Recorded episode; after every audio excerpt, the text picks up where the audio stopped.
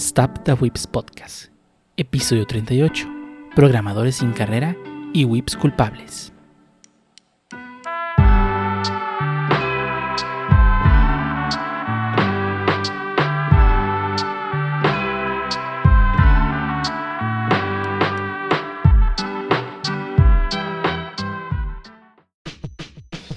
Bienvenidos a Stop the Podcast, episodio número 38, un podcast dedicado a hablar de anime, internet, juegos, manga, desarrollos y demás cosas que le interesan a los whips y el único podcast que sí invierte en Dogecoins. Y el día de hoy tenemos a mucha gente, muchos inversores memísticos de la bolsa de memesca del mundo del meme para hacer inversiones meme, reunidos en esta sala para hablar sobre las posibilidades de invertir en Dogecoin. Y empezamos contigo, mi niña, Din- dinos, ¿cómo has estado? Bien, ya pensando en crear mi Yao Ming coin, ¿Qué? Pues también para entrarle al, al meme, pero como la Dogecoin, pues ya. Di- di- di- Dice ¿Quién que. es, ¿quién es dice Yao que- Ming? ya, No, eh, ¿sabes quién es Yao Ming? No, No. bueno, ya. no, ya. Bueno, básicamente, básicamente quiere crear la Yao Ming Coin para que se la sude la bolsa.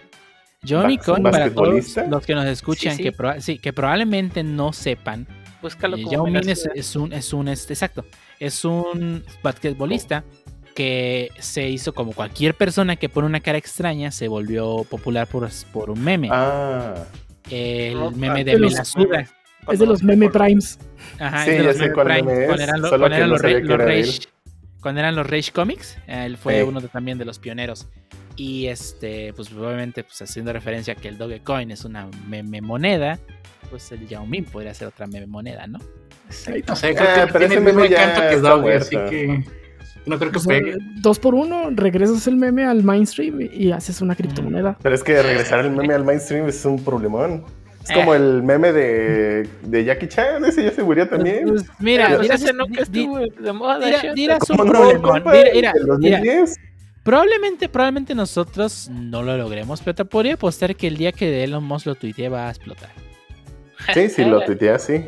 Está- Lo ajeno hasta que lo tweet. Tenté. Le, le mando un tweet al compa, la nueva criptomoneda y pum, invest on, invest on Invest. Coins. No, y aparte de estar pensando cómo crear mi criptomoneda, también he estado jugando Halo Reach. Y terminé también Halo 1, el Anniversary Collection. Aunque ese, bueno, ya lo tenía avanzado. Nada más terminé las últimas dos misiones que me faltaba. Y estoy jugando Reach. Reach no lo terminé en su momento cuando salió para 360. Eh, esta es una versión no totalmente. Bueno, más bien remasterizada. No es un remake como lo sí lo es este. eh, Anniversary Collection. Bueno, Halo 1 Anniversary Collection. Eh, le mejoraron algunas cosas gráficas, pero sigue siendo el mismo juego. Y sí me está gustando. Este, creo que ya pasé donde me, me había quedado en 360. Y sí, sí está divertido. ¿Y tú, Ha- Harp? ¿Qué es lo que estás haciendo? Ah, bueno, básicamente calé ahora el Halo 4 en The Master Chief Collection. Debo decir que realmente me agradó bastante. Un juego bien hecho, aunque varias personas opinen lo contrario. Este, Mande. al menos, no, no, no, no, nunca dije no. Pero, este, creo que el multijugador está bien. Eh, tiene varias cosas que agregaron ahí. Digo, los que jugaban Halo mucho, pues no digo na- nada de novedoso. Pero yo que era más casual, dije, ah, mira, hay varias cosas chidas que me quedé detrás después del 2, básicamente. Entonces, mm, realmente sí me gustó. Ah, también, pues, ahora con el cambio de internet, pues he estado descargando varios juegos que tenía ahí en cola por la flojera de descargarlos. Entonces, Varios, se, se- se volvió loco el Harold de tener poquito internet a ya tener una conexión estable y de, de mucho ancho de banda, se volvió loco. y descargar a todo lo que veía que pudiera Sí. descargar, órale. No, ya ni sí, espacio en el disco tiene. De hecho, casi no, ya nomás me quedan como 200 gigas. Pero bueno, de eso hablaremos después. Ah, sí, sí. ese disco duro, ¿cómo se llena cuando sí tienes internet decente? Sí, sí. De hecho, este, pues ahora tengo básicamente varias cosas que jugar, como el de Jurassic World, me parece que viene siendo. eh, que sí le traigo ganitas a ver qué tal. Y eh, precisamente mientras estamos grabando podcast, estoy descargando el Valorant. De todos modos, me va a seguir saliendo la Así que si publicidad, se corta, sí. ya saben por qué. Nah, me va a seguir saliendo la publicidad, sí. Pero pues vamos a, a ver qué tal está este otro Battle Royale. ¿Y tú qué tal? Eh, Valorant no es un Battle Royale, pero vale. Ah, ¿no? ¿Qué viene siendo entonces? Bueno, yo lo entendí como un, es un hero shooter tipo Overwatch, pero con mecánica tipo Counter-Strike. Ah, bueno, Ey, vamos a y- tirar balazos. Sí, sí, tiras balazos, es correcto. Pues yo básicamente pues retomé un poquito más de eh, eh, Mario Sunshine, lo empecé más bien eh, en la 3D, Mario 3D Collection. 3D, y pues Lo retomé al primera vez jugarlo. no, eh, bueno es que lo jugué en su tiempo en el Game Ah, Eh, pero pues cuando estaba más morro, pues no entendía nada porque estaba en inglés. O sea, sabía que pues, era Mario y tenía que conseguir estrella. Pero no sabía que Mario, spoiler. pero eran solecitos. bueno, soles. Ah, todavía no sabía qué es lo que estoy haciendo entonces. no, pues básicamente cuando llegó a la isla Mario y pues dice, no, tú eres el malvado. Había un Mario negro que estaba ah, pintando toda la isla. Y pues le, o sea, lo metieron al bote a Mario y le dijeron, no, pues tu castigo es limpiar toda la isla. Y pues está entretenido, la verdad, sí, sí recuerdo bastante de los mundos. O sea, hay una que otra misión algo difícil. Ya, pues ya tengo mayor nivel de WebS, ya puedo pasar los mundos más fácil. Y pues de ahí me está bastante entretenido, me gusta mucho la, la mecánica del juego, la música es una chulada. Y pues de ahí más jugando un poco también con los compas el Halo Reach, uno que otro triggereado, pero pues está bien. Y descargando ahora sí el, el ¿cómo se llama? Gears 3, no, 4, perdón, para jugar con el Shuttle que se anima. Ah, sí, sí, ya lo estoy descargando. Sí, ya, ya, ahorita también si se corta, pues ya saben. Eh, Y, ¿Y tú, No, bueno. Qué has hecho de nuevo? ¿Cómo te lo has pasado? Pues triggerearme por unos juegos mal hechos que estaba jugando. bueno, no tanto, pero sí me triggereó ¿Ya? que no se ¿Eh? sintieran diferentes. Así que Halo está mal hecho, te vas a aventar toda una comunidad encima, ¿eh?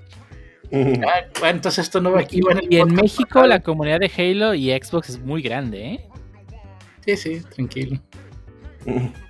Es que está mal hecho, sino que estoy acostumbrado a ya mecánicas más recientes y pues realmente yo no soy de shooters, así que supongo que ya me, ya me acostumbré demasiado a las mecánicas de Warzone, Antiviejos. antiviejos. Nada, es que siempre he sido portátiles y en los portátiles no hay shooters. Hasta las fechas, pues. Oye, oye, Metroid no cuenta. me- me- eh, justo eso te iba a decir. Metroid No, Prime Hunters. de hecho, un Force no cuenta. Ese juego no existe. Está en tu Metroid cerebro Prime nada más. Hunters. Metroid Prime Hunters. Ah, sí, sí, le traigo ganas, pero está en la Y lista. Generations Force. Ah. Y aparte de estar jugando plomazos, también he estado jugando The End of Heroes, Trails of Cold Steel, el primero. Ya que según internet me faltan como 30 horas todavía para acabármelo, pero me va gustando, un buen RPG de la vieja escuela. No requiere tanto grinding, la historia está chida, muy buen host, buenas waifus, ¿qué más puedo pedir? ¿Y tú, Shotul, qué has hecho? Pues yo, mm, pues esta semana empecé, bueno, retomé otra vez lo de continuar con experimentando con Unity. Ahora ya me migré de la cámara a, a empezar con el movimiento.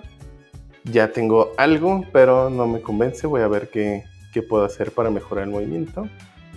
Para que se sienta intuitivo. Y ya una vez con el movimiento listo, voy a empezar a ver cómo puedo hacer algo de animación procedural, que por ahí estaba viendo se ve interesante y no tan complicado. Y pues jugar Warzone. es todo. Es todo lo que he hecho. Mm, y ya, sí. Ah, bueno, no, me puse el día con varias series que tenía pendientes. Doctor Stone, la verdad, me gustó mucho esta nueva temporada. Y espero siga bastante bien. Recero, ya también vi, va bastante bien. Que ese, que ese último día. capítulo estuvo súper de hueva, güey. ¿Cuál? El último, el de esta semana. ¿De Recero? Sí, no, me estoy durmiendo. No, ah, bueno, a mí sí me gustó. eh, se me hizo chido. Digo, le, hay unas sorpresas de personajes y va a estar interesante cómo es que llegan a ciertas situaciones. Pero bueno, a mí sí me gustó bastante. Y bueno, pues sí, ¿a ti qué tal el día? Pues nada, trabajando duro como un esclavo y viendo cómo sube la, las criptomonedas. estado siguiendo muy de cerca todo el tema de, de GameSpot y bueno, vamos a hablar un poco de ello en el tema en las noticias, ya que prácticamente fue lo que acaparó la semana de noticias. GameStop, sí. dijiste GameSpot. Digo, no Dije se confundan, a lo mejor hay otra. GameStop. Ah, GameStop, no GameStop, Ah. seguro. Sí, vamos a, vamos a hablar de eso, pero sí, este, haciendo eso. Y entonces, hasta aquí las introducciones. Vámonos a primer tema.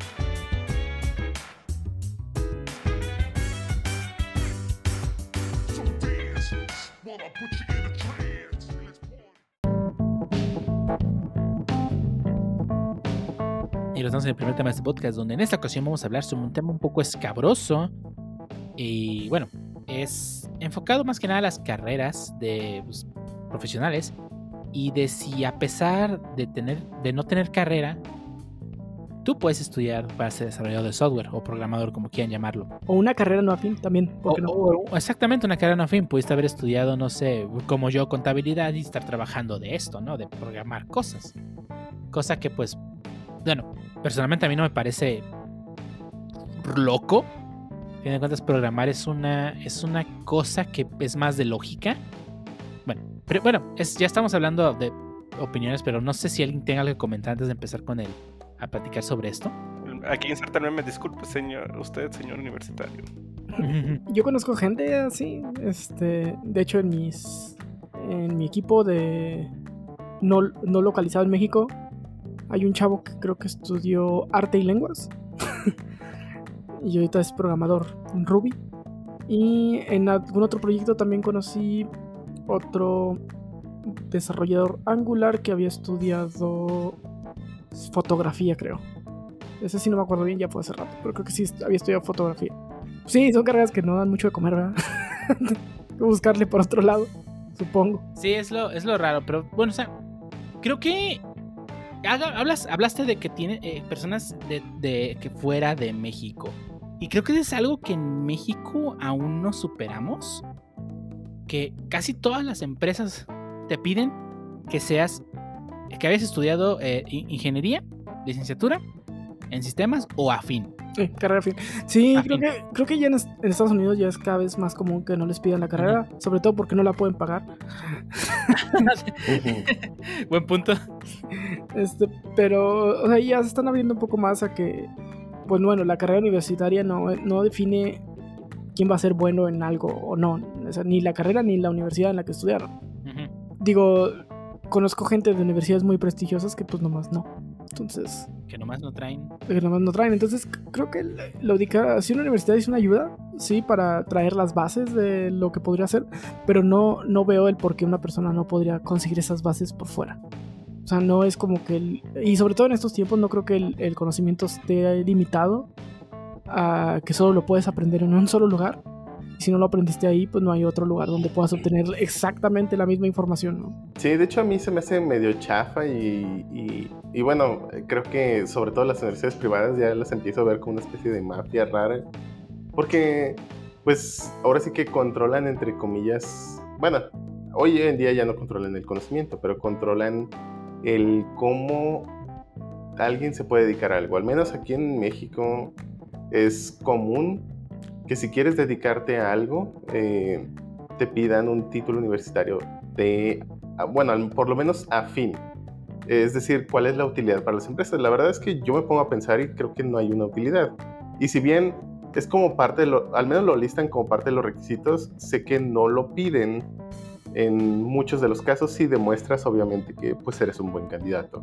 Y también conozco gente, de hecho hay, por ejemplo, una, una persona, una mujer en mi equipo que estudió, creo que diseño de interiores y posteriormente pues se empezó a aprender a través de cursos y no me acuerdo si, si entró a, la- a una escuela o no, pero por lo menos se empezó a aprender, o sea, su carrera original era pues diseño de interiores y decidió moverse hacia, digamos, el diseño web y poco a poco fue aprendiendo ahora más cosas y entró con nosotros y ya, pues ya sabe React, ya, ya, o sea, ya tiene muchos más conocimientos que solo eh, CSS, ¿no? Por ejemplo, o diseño de interiores. Al final es algo que ella le llamaba la atención, le gustó y hizo cambio de carrera básicamente al vuelo independientemente de lo que ella ha estudiado.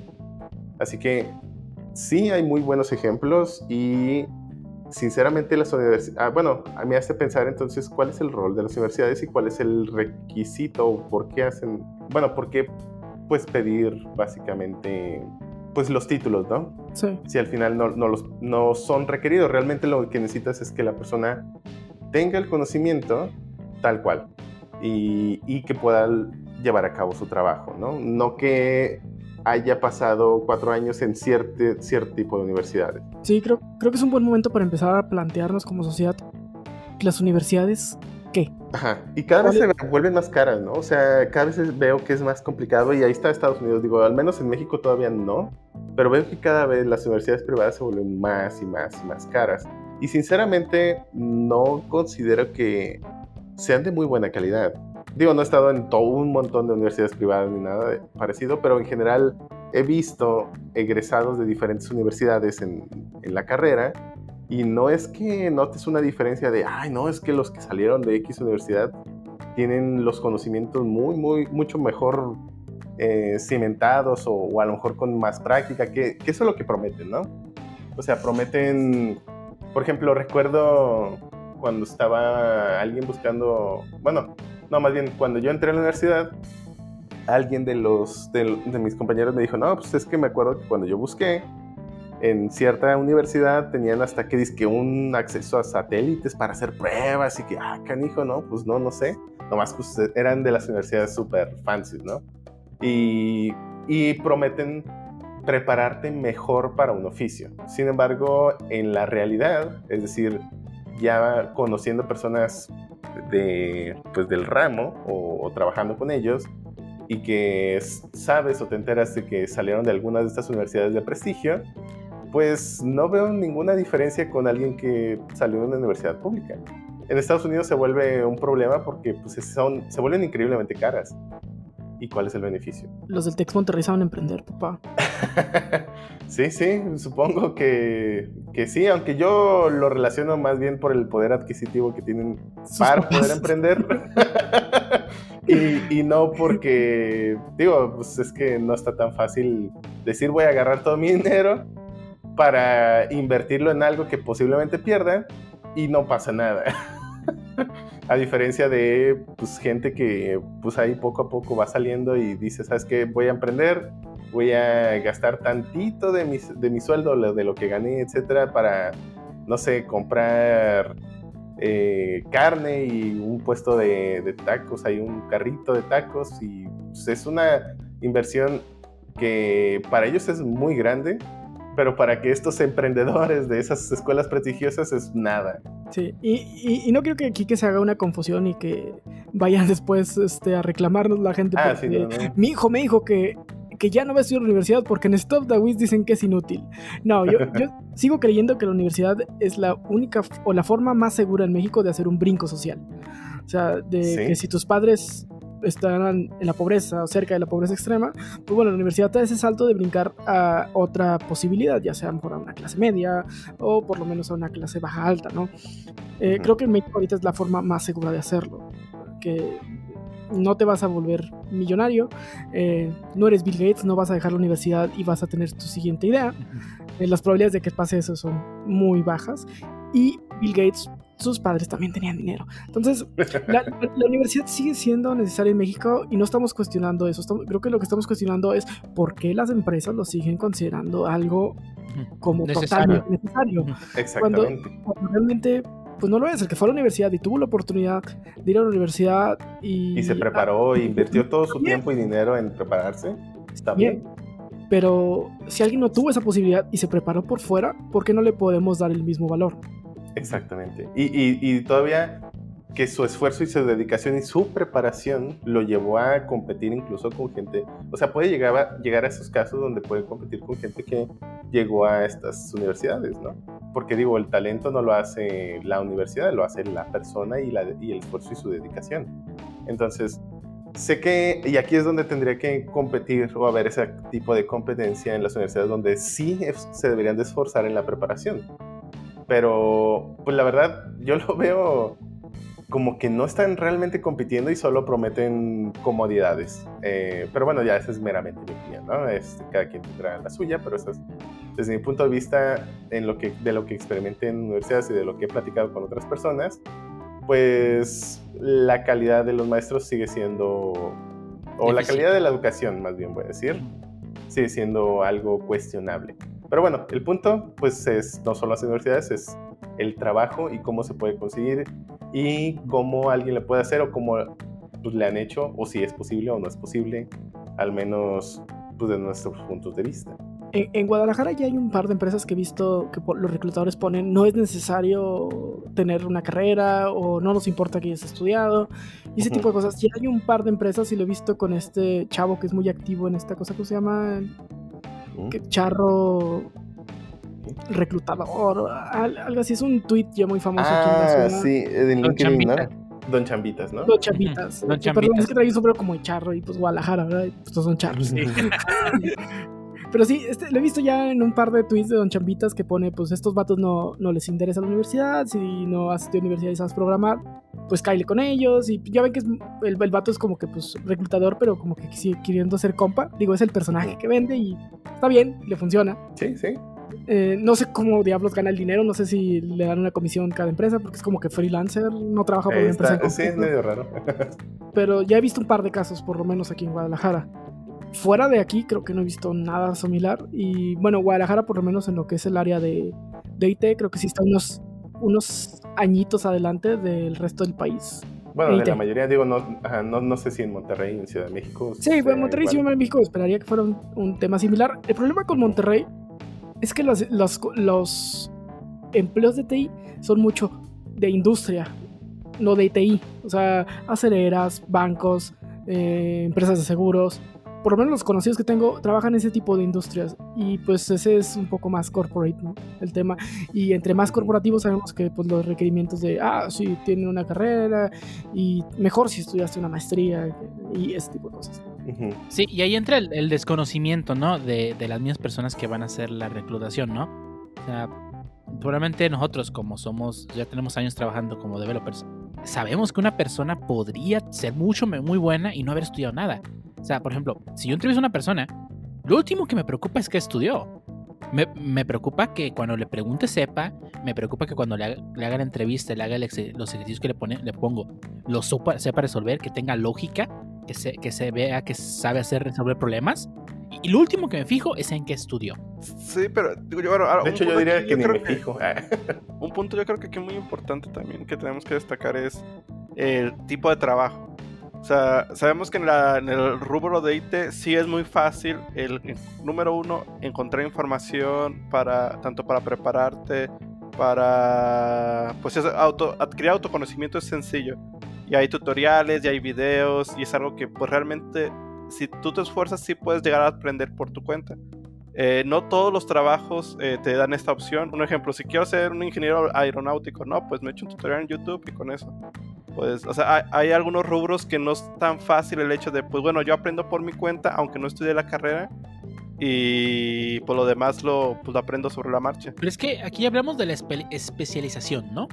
Eh, tal cual estás hablando de carreras que son que necesitan espe- es- especializarse en lo que están haciendo. O sea, una persona que es piloto comercial, no necesariamente, o sea, si tiene los conocimientos generales para, no sé, volar, un, perdón, pero un piloto privado debería tener los conocimientos generales para volar un avión, pero pues no los conocimientos para volar un avión comercial, ¿no? Y varios protocolos que se siguen. Bueno, eh, la otra cosa es la práctica, ¿no? Una cosa es que puedas practicar en tu computadora y otra cosa es que tengas un avión para practicar. Además, no, médico, o sea, hay especialidades para medicina. No, no cualquiera puede ser médico. Sí, hay, hay, car- hay carreras que van a seguir eh, necesitando una certificación, ¿no? ¿no? No voy a decir, ah, yo aprendí, este, pues viendo videos en YouTube cómo hacer una operación de corazón abierto. Ah, sí, dale, cómo no. Adelante. Sí, o sea, eh, se llama, es la especialización, ¿no?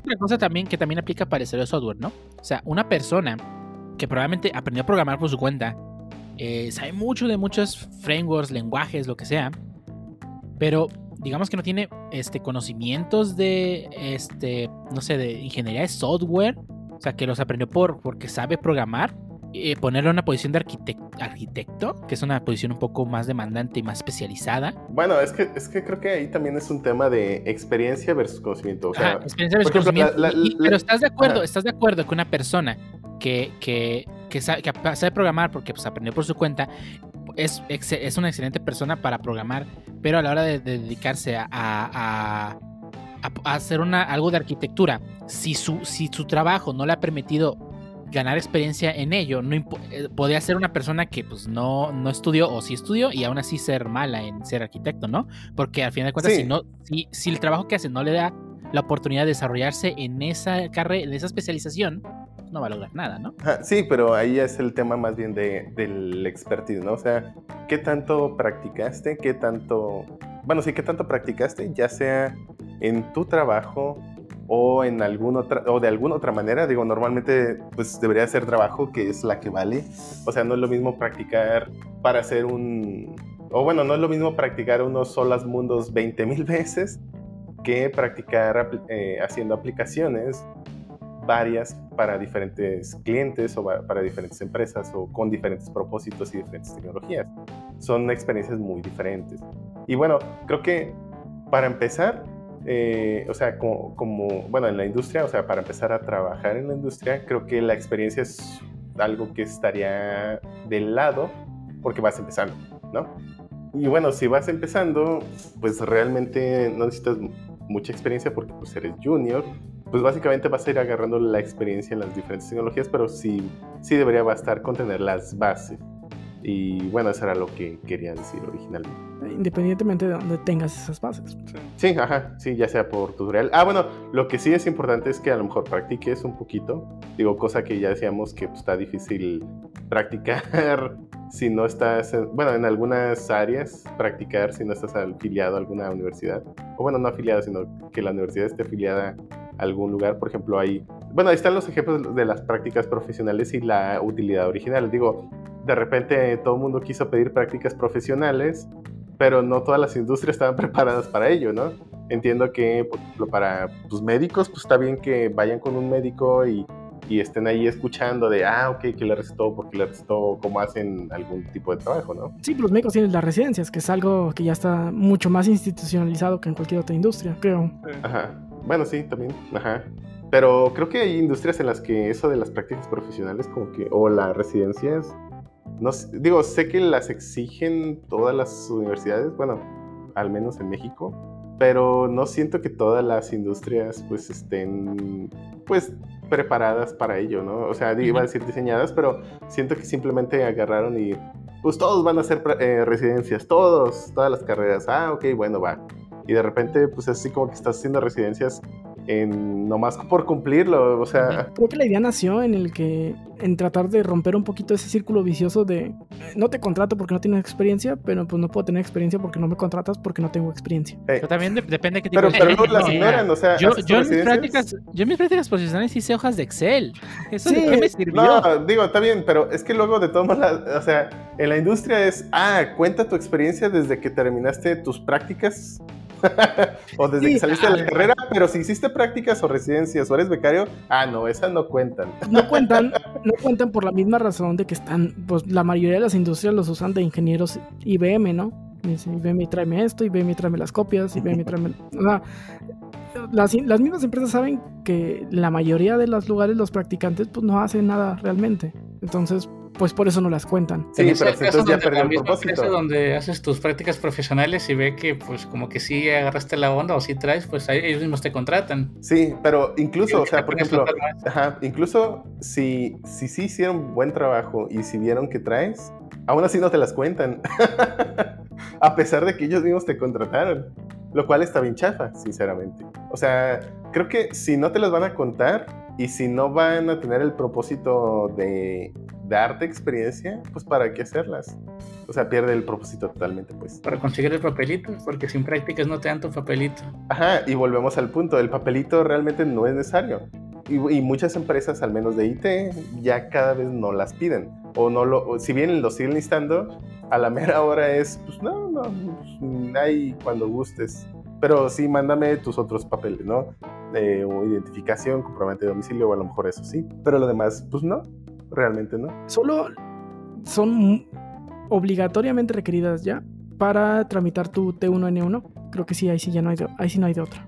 De Si hecho, quieres no estoy seguro si todavía sea así, porque recuerdo que don, bueno, recuerdo que había alguien que trabajaba en HP y ahora está en GitHub y recuerdo haberle preguntado que, bueno, que él no tenía el título y me había dicho, no sé si lo consiguió, eh, de, de hecho no le he preguntado, pero recuerdo que él no lo tenía y pues básicamente ya está en, pues en GitHub trabajando. Digo, realmente no, digo, no le veo el problema y tampoco veo el requisito, pero sí recuerdo que por trámite de, para lo de la visa decían que lo pedían. Digo, yo no sé, ya no le he vuelto a preguntar. Yo me había quedado en que sí, pero tampoco sé si la actualizaron. Pues. Sí, pero, pero bueno, creo que definitivamente sí se puede y pues es cuestión más que nada que le echen ganas a su preparación, independientemente de si la hacen en una universidad o no. Creo que sigue siendo una buena opción la universidad, pero pues ahora sí que no tiene que ver mucho el costo, sino analicen o revisen. Digo, de hecho, esa es una pregunta. No sé si hay manera de revisar la calidad de los egresados si no estás trabajando. o sea, tú como estudiante no puedes saber cuál es la calidad de los egresados. Hay un ranking que hace, no me acuerdo si Forbes, alguna de estas revistas a las universidades y cuenta muchos eh, rubros, ¿no? Desde si hacen investigación y no, qué calidad de investigación hacen. Porque estoy seguro que el Politécnico y la UVM no hacen la misma calidad de investigación. Es- eh, y aquí sí el Poli hace mejor investigación. Entonces, eh, cuentan este tipo de rubros. eh, hay una es- estadística hasta de cuánto tarda un egresado de cierta universidad en promedio en encontrar chamba de su, de su rama. carrera o de su Ajá. área. Ujú, eh, y cuentan ese tipo de cosas. Que, que, claro, también, por ejemplo, en, en ciertos trabajos, en ciertas industrias, todavía es muy marcado la universidad. No es lo mismo un abogado, por ejemplo, de la UNAM que un abogado de alguna otra, de una, de una privada, ¿no? Aquí, por ejemplo, en, en leyes sí sé que la UNAM tiene mucho peso. Aquí es al contrario. En, en, en- IT creo que, por lo menos no he visto en México que haya una como que super universidad del que digas, eh, o que le den preferencia a una universidad. Por lo menos yo no lo he visto. No sé si han tenido alguna experiencia en que vean que en ciertos lados le dan preferencia a una universidad. Sé que aquí es muy UDG. Hay convenios, no. pues, ¿sí? Bueno, es que hay, hay- hay convenios. Recuerdo que en Oracle había cierto como convenio. Digo, no es que le den preferencia, pero es que como que les llegan. Digo, no sé exactamente cómo va el asunto, pero parece que, que sí hay cierta. Un convenio muy similar al que tenemos nosotros con la Universidad del Pancho. Digo, nos mandan candidatos, pero no, no les aseguramos que vamos a contratar a nadie, ¿no? Sí, no, no, pero sí les da una muy buena ventaja. O sea, por ejemplo, es mucho más, al menos recuerdo que en Oracle, aquí en Guadalajara, la población que decían, al menos la gente que está en Oracle, de egresados de esa universidad en particular, o sea, la población en, en Oracle era bastante grande. En HP que también recuerdo que era algo similar, pero con otra universidad, no, o no me acuerdo si era la misma, pero también la población era algo grande. Y- HP todos eran de fuera, güey. No, bueno, según me había dicho alguien, cierta ave, creo que HP sí tenía cierto convenio. Obviamente HP, digo, antes de la separación, pues tenía tres sites, era mucho más grande que Oracle, obviamente. Entonces, pues a lo mejor se dispersaba más, ¿no? Pero sí había muy buena población de esa universidad. Ya cuando se separó, pues a lo mejor ya no se notó tanto, ¿no? Pero, pero sí recuerdo que me habían dicho que sí había muchos de esos y sí había dos, tres personas que conocía ahí de, esa universidad. Pero bueno, en Oracle era mucho más marcado, creo yo. Porque ahí sí tuve más muestreo de otras personas que, que sí me dijeron que pues, sí había mucho, mucha gente de ahí, ¿no? Pero bueno, por ejemplo, si siguiera creciendo eh, la empresa en la que trabajamos y adquiriendo cada vez más gente de niveles juniors, muy seguramente se llenaría, bueno, no necesariamente de solo de esa universidad, digo, porque hasta eso creo que se está buscando pues extender más. En todos lados. Y bueno, no sé qué tan grande sea la universidad de- del Pancho, por ejemplo. Al Pancho University. ¿Cuánto, cuánto saca el año, Pancho? Mm, ¿De egresados? No, no, Sí, no sí, sí. Desde que se volvió bilingüe, redujeron bastante cuántas personas se graduaban. Chale. La generación que viene después de mí ya no pasaba de 20 personas, según recuerdo. Y, ok, Va- va-. Vaya, vaya. O se- O sea, que me estás diciendo que ya nomás salen 20 panchos en lugar de 300. Ah, bueno, no eran tan 200, pero sí Ahí creo que había un grupo de seis personas en otra generación que sí se me hace medio gacho que solo por hacer de bilingüe pues le hayan dado tan para abajo a la, a la carrera. Sí. Y no porque sea malo, sino porque la gente le huye.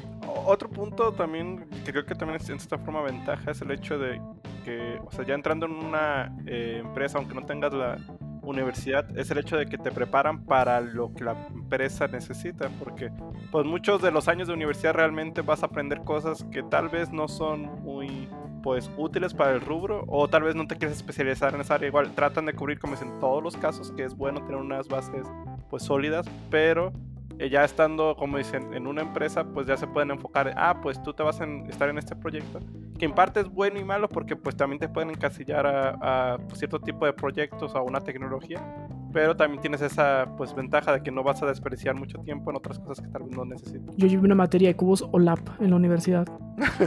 Llevé de química. De hecho, justo Pues- cambiaron esa de diseño diseño técnico cuando yo entré, porque antes ¿Pasó la tenías que hacer una materia de diseño técnico y pero bueno, la cambiaron por química.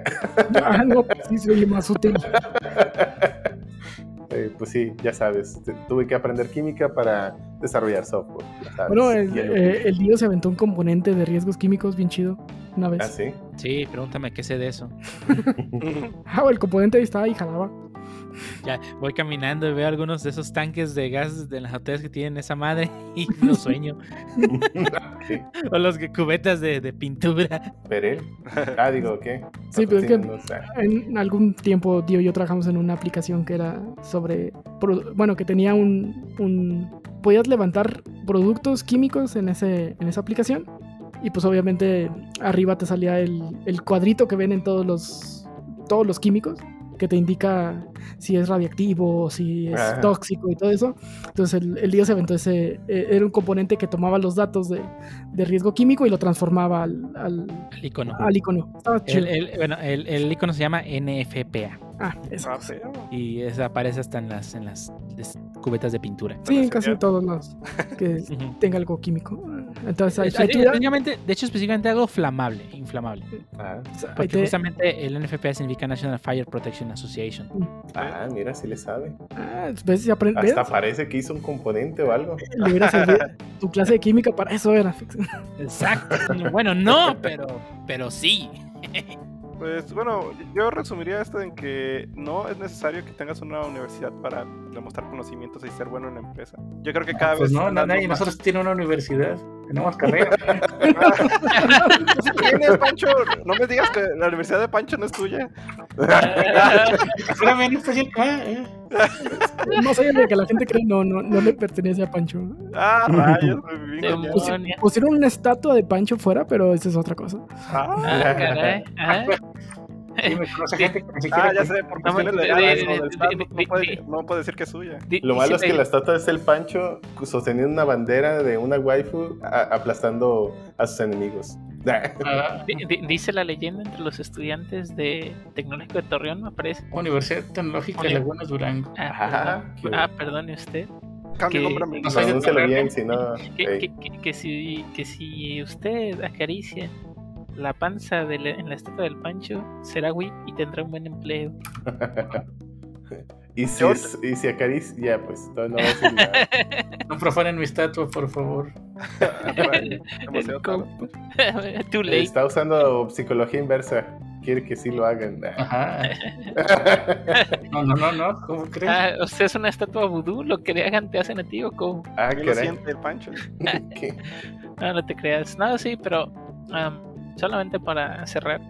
ah, sí creo que es importante, bueno, no decir, sino aclarar que no es un factor, al menos ah, creo yo por el momento en el, en el área de IT, pero sí creo que el simple hecho a veces de no tener el, el título un área fin, a lo mejor sí te va a dar cierta desventaja, pero al momento a lo mejor ya dentro de un proceso, pues como en todo, ah, pues tu habilidad es la que va a determinar si te dan la posición o no, más allá de que hayas terminado tu carrera o tengas a lo mejor un bachillerato inclusive afín, una carrera de bachiller afín. Sí, pero también digamos, hubo una temporada, o no sé qué tanto siga todavía eso marcado del hecho de, el hecho de tener una carrera te daba cierto estatus. Es que mi hijo es ingeniero, mi hijo es licenciado. Ah, no, eh, el estatus creo que nunca se va a quitar. Este, el, el hecho de que tengas el estatus no quiere decir que traigas, o viceversa, el hecho de que no lo tengas no quiere decir que no traigas. El el- el estatus en México son tres cosas. eh, eh, el título que tengas, el carro que tengas y la casa que compres. Eso define tu estatus en México prácticamente. Yo no tengo ninguna de las tres. Y, para los millennials, esto de la casa es algo que no va a existir jamás. Y pero lo del bueno. carro también para muchos.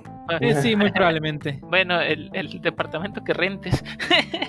El Uber que me. El Uber que el-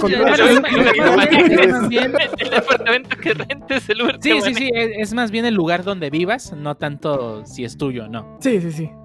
Digo, No, Sí. si pides Uber Black allá a, a la Jalisco, uff. Vaya, vaya. ya- ya no sale o el Uber o tú, pero Sí, cholo no, de- un es la los trampa, pues, pero, pero te vas a ver bien cool. Un cholo de los finos, ¿eh? Ajá. Sí. Sí, sí.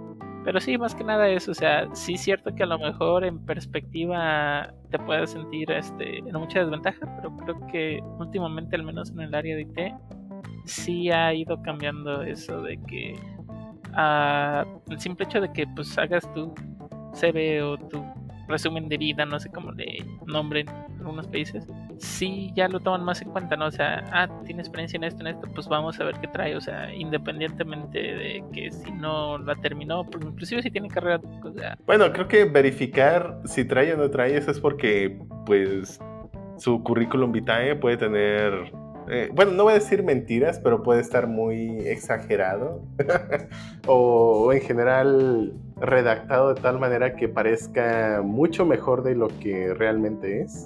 Y a- o a lo mejor es, es- digo, no, no voy a decir que están mintiendo, a lo mejor es así ellos se perciben, tienen el ego súper inflado, pero pues comparativamente pues hay que tener un estándar, ¿no? Algo que me he visto en todos los juniors es que ponen lo- su CV con estrellitas, así de 5 estrellitas máximo y todo. Y, y así JavaScript 5 estrellas, C Char 5 estrellas. ¡Ah, cabrón! Este Ah, vaya, vaya. Otro Pancho. Sí. De hecho, eso de las barritas y estrellas siempre se me ha hecho bien confuso porque es, ok, ¿sabes todo de JavaScript? ¿O, o, o qué tanto? Bueno, porque saber todo es, ¿sabes la sintaxis de JavaScript toda al 100%? Está bien, qué bueno, pero, pero ¿y qué tal de la experiencia? Pues, Bueno, por más, bien, o sea, al menos... es una eh, puntuación personal, ¿no? Donde el 5 es el máximo de mi Sí. Exactamente. Sí, sí, sí. Yo creo que al inicio, eh, y es una percepción personal, muchachos, igual no, no por eso vayan a poner menos, pues, de que obviamente cuando inician, obviamente sabemos que todos somos eh, novatos, pero pues obviamente yo creo que lo hacen como para decir, ah, de todas las novatadas, creo que en este me va mejor que en las demás. No sé, por Sí, qué. de hecho, ajá, y creo que es un buen momento para aquellos que nos escuchen y que a lo mejor, independientemente si estudiaron o no una, eh, bueno, más bien si estudiaron o no en la universidad, el conocimiento que tengan, de- independientemente, de, lo que- de- independientemente de dónde lo hayan adquirido, si van a hacer su CV y van iniciando y no tienen eh, experiencia, creo que es buen momento para recordarles, al menos yo como entrevistador, no pongan, eh, o sea, no nos vamos a fijar de, oh, tiene cinco estrellas, este solo puso cuatro, es, significa que lo va a entrevistar más, ¿no?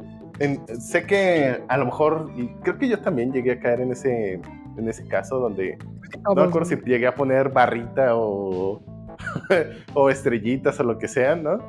Pero creo que es como el grado de confianza de- en el que te sientes en, en ese lenguaje o tecnología, lo que sea, ¿no? Pero realmente no es útil. Más bien pongan qué han hecho y por qué consideran que fue mm, un reto o importante para ustedes. Eso da mucho más eh, idea y es mucho más valorado a la hora de entrevistar a alguien o ver los CVs a las estrellitas. Sí, todos los proyectos que han participado, ya sea hackatones, este, todo ese tipo de cosas es muy Proyectos interesante. personales, Si intentos ponen- de juegos. Si ponen repos, creo que todavía lo hace más interesante. Sí. Porque, bueno, por lo menos yo sí cuando ponen repos sí me pongo a verlos, sí me pongo a darles una, Ujú. le- una checada, qué commits hizo el vato, porque a lo mejor ah, ponen un repo y, ah, pero pues ningún commit hiciste tú, ja, la special. en la special. En- Entonces, ese tipo de cosas sí. eh, ah, por lo menos yo también que, que también me toca revisar CVs, eh, también lo veo va- va- ma- más valioso que las barritas, pues. Sí, y, y digo, tampoco mm, se trata de, ay, pues voy a ponerme a hacer un montón de ripos, digo, porque he visto algunos ripos de gente en sus CVs donde, eh, pues realmente solo son ejercicios, de hecho es el ripo de, ah, hola mundo en Python, ah, ok, pero traten de darle estructura sus ripos. O sea, antes de, su, de mandar su CV, revisen sus ripos si son entendibles. Digo, si ustedes pusieron su usuario de GitHub, pues asegúrense que sus ripos por lo menos se entienda. Digo, o sea, si la intención es que los vean para que pues se den una idea de lo que hacen, pues guíenlos, o sea, faciliten el trabajo al entrevistador y eso les va a dar más puntos. Y faciliten el, ah, este ripo hace esto.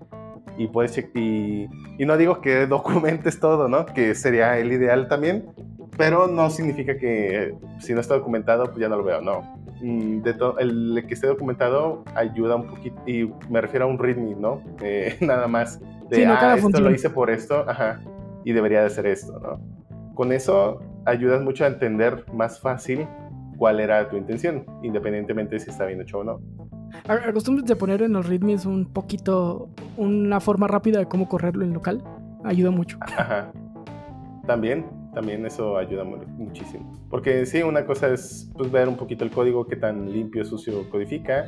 Y otra cosa es, ah, no manches, ya hizo todo el setup, lo puedo correr, funciona, etcétera. O sea, el que haga las cosas fáciles te da mucho más puntos. Porque pues es parte de lo que vas a estar haciendo. Así que sí, tiene sentido. Y bueno, a mí me gustaría cerrar con que, pues lamentablemente en México aún la universidad es un modo en muchas empresas. Entonces creo que sigo recomendando que si tienen la posibilidad de estudiar la universidad, lo hagan. Y si no, pues eh, aprendan a programar, traten de, de, de hacerse buenos programando y conseguir una chamba. Y ya si pueden, eh, de todos modos saquen su título. Eh, la verdad creo que se, se sentiría feo si, si no pueden obtener un trabajo en la empresa que quieren, nada más por un maldito papel. Eh, pues yo creo que no está chido. Eh, por lo menos desde mi punto de vista. Entonces, que el título no los detenga, sáquenlo en cuanto puedan. Eh, si no es posible ahora, pues ya cuando, a lo mejor ya cuando trabajen y, y pues tengan su, su chamba ahora sí chida, ahora sí puedan invertirle un poquito al título. Sé que lo van a ver como un gasto inútil, o, pero Y posiblemente lo sea, pero Posiblemente lo si sea. eventualmente llega a suceder que el trabajo que sí quieren les pide eso y es un... de- Bueno, hasta ahora no me ha tocado, pero si llega a suceder, pues, pues al menos ya están protegidos de ese lado. Y sí, yo también le recomiendo las universidades, aunque sea, bueno, más bien les diría incluso que mm, a no ser que ustedes valoren mucho el, lo que tienen las universidades caras, yo diría que pues intenten a irse a las que son más baratitas. Esto, pues porque la verdad no veo, no he, no he visto una diferencia significativa entre un egresados de una u otra universidad. yo creo que, si- que si tienes cinco años, más de 5 años de experiencia, ya puedes pedir a Ceneval una validación de, de carrera para sistemas. Mm, ah, ya no sin sé. hacer la De carrera. hecho, por, eh, la última vez que revisé, te pedían de todos modos que para hacer el Ceneval que tuvieras un Sí, pues, es que- mínimo de estudios en una universidad. Lo Ah. cual está bien chafa porque ya no validan tu conocimiento, validan si, si ya trabajas, validan, bueno, tu experiencia y si estudiaste en una- alguna universidad. Lo cual está bien chafa. Sí, está en chafa, ya debería ser. Pues ya tienes 5 años, demuéstrame que sabes y te titulo. Sí, exactamente. O sea, debería de ser validación de conocimiento, no validación de tu, de cómo fue tu vida. O sea, pues, es- pues, ¿qué te importa? Digo, yo, yo ya tengo el conocimiento, lo adquirí de una u otra manera, pero pues aquí está, mira, yo te lo puedo probar. Pues bueno, son cosas que, que creo que van a ir cambiando con el tiempo. Eh, falta que, que la generación actual que está decidiendo las cosas empiece a salir y otra generación empiece a tomar las decisiones, ¿no? Pues sí, pues bueno, yo creo que eso es todo. Pues vamos al siguiente tema, pues. Sí, Vámonos al siguiente tema. Vámonos a la Universidad del Pancho.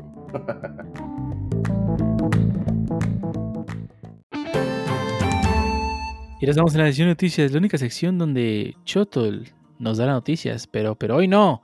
Hoy empezamos con la primera noticia con mi niña. Dinos, ¿qué, qué, qué nos traes el día de hoy? ¿A quién mataste ahora? Eh, yo nadie, pero al parecer Capcom le gusta la inmersión en sus juegos.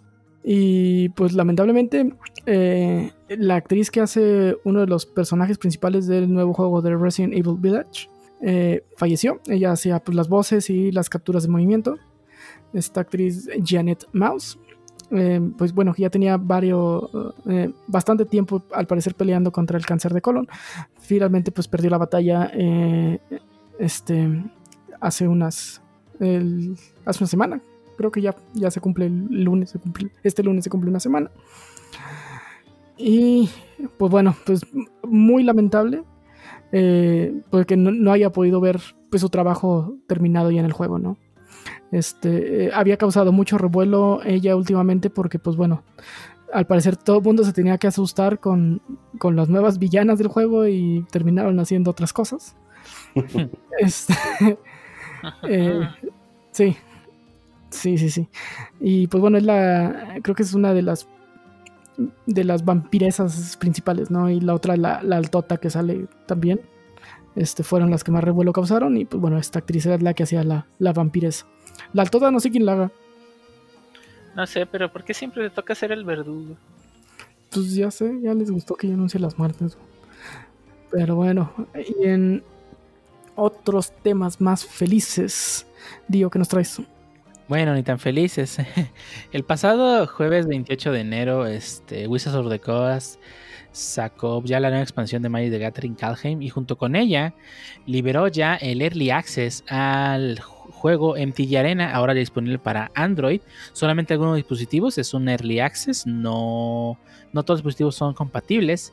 Este, por lo general son celulares de gama alta los que son recomendados, entre los cuales se encuentran pues, los celulares de gama alta de Samsung, este, los OnePlus, este, este, celulares de Huawei de gama alta, los celulares de Xiaomi de gama más alta, así como algunos de LG.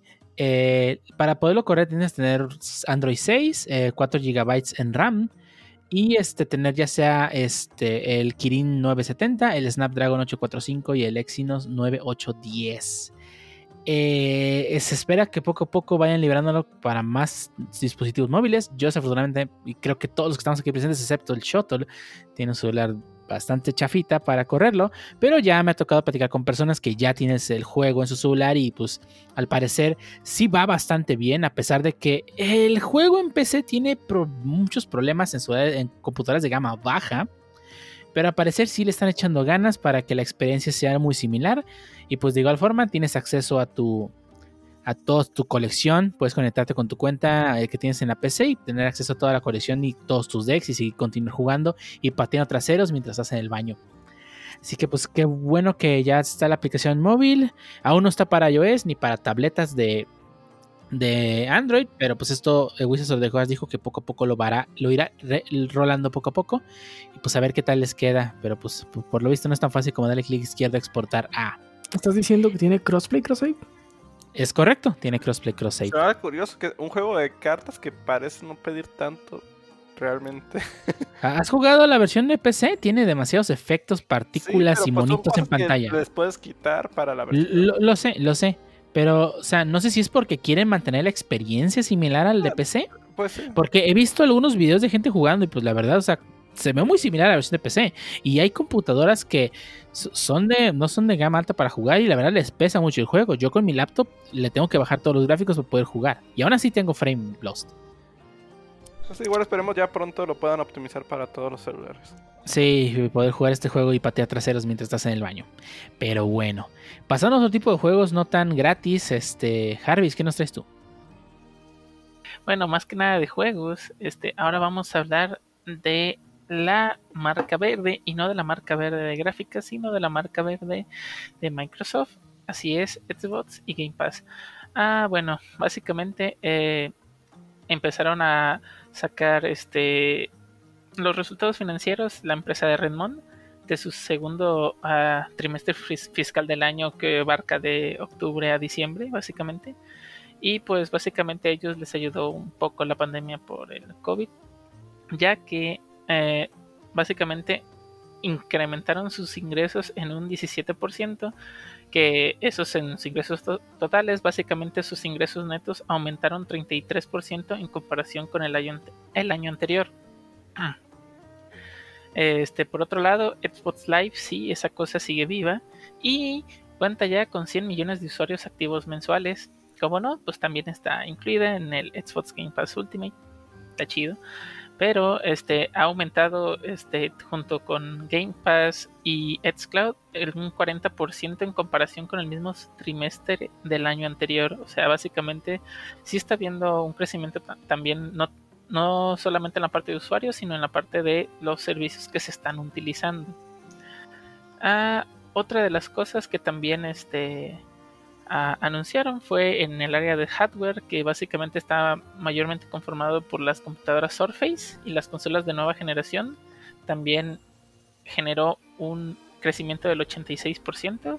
Ah, no revelaron realmente cuántas, este, exactamente cuántas consolas han vendido durante este tiempo en el mundo hasta ahora. Pero esperemos que pronto lo hagan para saber qué tal les va en, al menos en esa carrera. Y también se anunció que la familia Surface ha conseguido valor en el mercado de 2 mil millones de dólares. Eh, lo que para ellos es bueno porque aunque no está dentro de la top de 5 de ventas globales, pues ya la logró posicionar en Estados Unidos muy bien y ya se ha ido extendiendo por Europa y pues todo Latinoamérica, ¿no? Ay, Dios mío, me, está sangrando la boca, pero ahora veremos qué es lo que hay de nuevo en Game Pass. Vamos, ¿qué nos traes, Lee? Claro que sí, ya patrocinanos Xbox, por favor. pues le trae a la gente que ya está pagando su suscripción, eh, van a obtener de forma eh, no gratuita, bueno, digamos que ya después de lo que Gratis si lo pagas. Gratis si lo pagas, ya no tienes que hacer nada más. Pues eh, eh ah, algo que se ha mantenido Xbox y se agradece, aunque pues algunos títulos han salido de la lista, sigue tratándose de, renovar y de mantener un, pues yo creo que estatus decente, o sea, eh, a diferencia de Origin, que yo estuve pagando durante una temporada, eran muy pocos los juegos que los que realmente iban pues desbloqueando y pues en su mayoría, igual aquí la mayoría son indie, pero pues se agradecen. Eh, uno de ellos con el que voy a empezar se llama Prison Architect. Básicamente es un juego de pues estrategia, eh, simulador y pues indie, en el cual tú tienes que administrar una cárcel, pues igual poner los excusados, las áreas y pues irlo, pues eh, es parecido a un SimCity, pero en, en versión cárcel y está, se ve divertido si te gustan los juegos de estrategia, los juegos de, administrar recursos y de lógica y de acomodo de, elementos. Yo creo que te puede agradar, échale un ojo. No pide casi nada, por lo menos de ser indie. Y pues está ya de forma gratuita en Game Pass. Otro de los juegos que tal vez le puede llamar la atención un poquito al Pancho es eh, Cyber Shadow, que no tiene nada que ver con Cyberpunk. Es un Metroidvania en el cual pues eres un ninja y pues tienes que ir pasando pues diferentes tipos de misiones. Me recuerda bastante a algo de Metroid y Castlevania, una fusión como que entre ambos. La verdad no he tenido el gusto de jugar pues esta saga, pero... ¿Estás hablando de un Metroidvania? Sí, exactamente. que se parece a Metroid. Eh, pues la en cuestión gráfica la verdad no es nada del otro mundo. Se, eh, o sea, no es. Se han jugado más eh, Castlevania o Metroid de pues, los años 90, creo.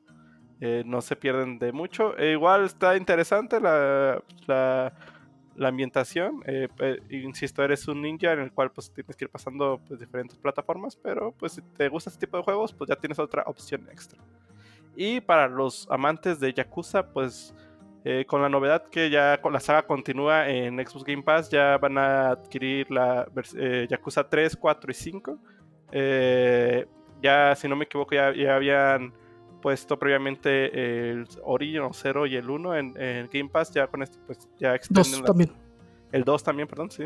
los Kiwami, los Kiwami, porque los del 1 y el 2 los originales no, no son los Kiwami.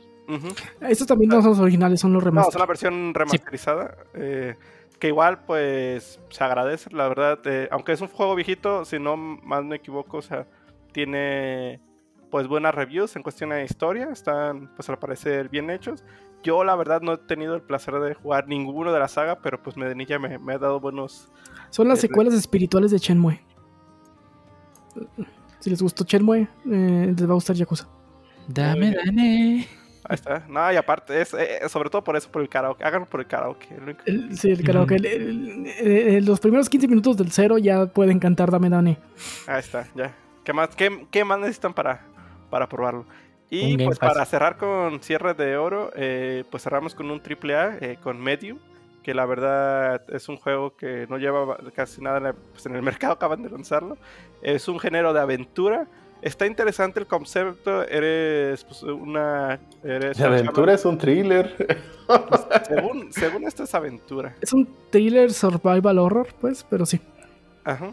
Eh, estás, eh, para la gente que llegó a jugar... eh, ay, se me fue el nombre. El que también son los de los creadores de Resident Evil. El de... Resident Evil. No, otro. de los creadores, de los mismos creadores. Los Que mismos salió- Ah, el- de Shinji Mikami. No, ay, que entra en un psiquiátrico. Ay, se me fue el nombre nomás que... No, bueno, una... ¿estás hablando de un juego de terror que tiene un psiquiátrico? ¿En serio? Exactamente, de los creadores de Resident y no es Resident. Bueno, Bueno, el, eh, el- el- el desarrollador es, es unos que se llaman Bluebird Team, Sí. que tienen ya muchos juegos de terror. Eh, entre ellos ¿Outlast, conocido. decías? ¿Mande? No, tienen Layers of Fear, tienen 1 y 2, tienen, ellos hicieron también Blair Witch, también hicieron Observer. O sea, ya, ya han hecho bastantitos juegos de, de terror psicológico. Entonces ya le, ya le saben. Básica- básicamente alternas entre dos mundos, el mundo espiritual y el mundo real. Muy Silent Hill. Ajá.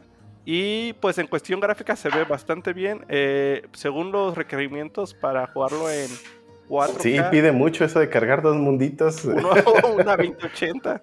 Así que. O una T- RTX 3060 Ti. Así que, Jarvis, a ver. Parece, ahí te carga los dos mundos a la VRAM, la hija de puta. Y pues la verdad Vaya, vaya. se ve interesante. Es, es estreno. La verdad sí se lucieron un poquito más con este tipo, con este juego. Así que pues si ya lo están pagando, pues. Y le gustan los juegos de horror, no como al Jarvis. Pues denle una checadita. Y al parecer está cortito porque aunque se ve muy bien, ocupa 24.48 GB, lo cual es poquito para un juego actual. Este que ya no le quieren bajar de los 60 GB nadie. Entonces, será Warzone. sí, entonces probablemente está cortito. Y pues eso es, para los que no tenemos mucho tiempo, se agradece. Ay, Extrañamente se agradece. Sí.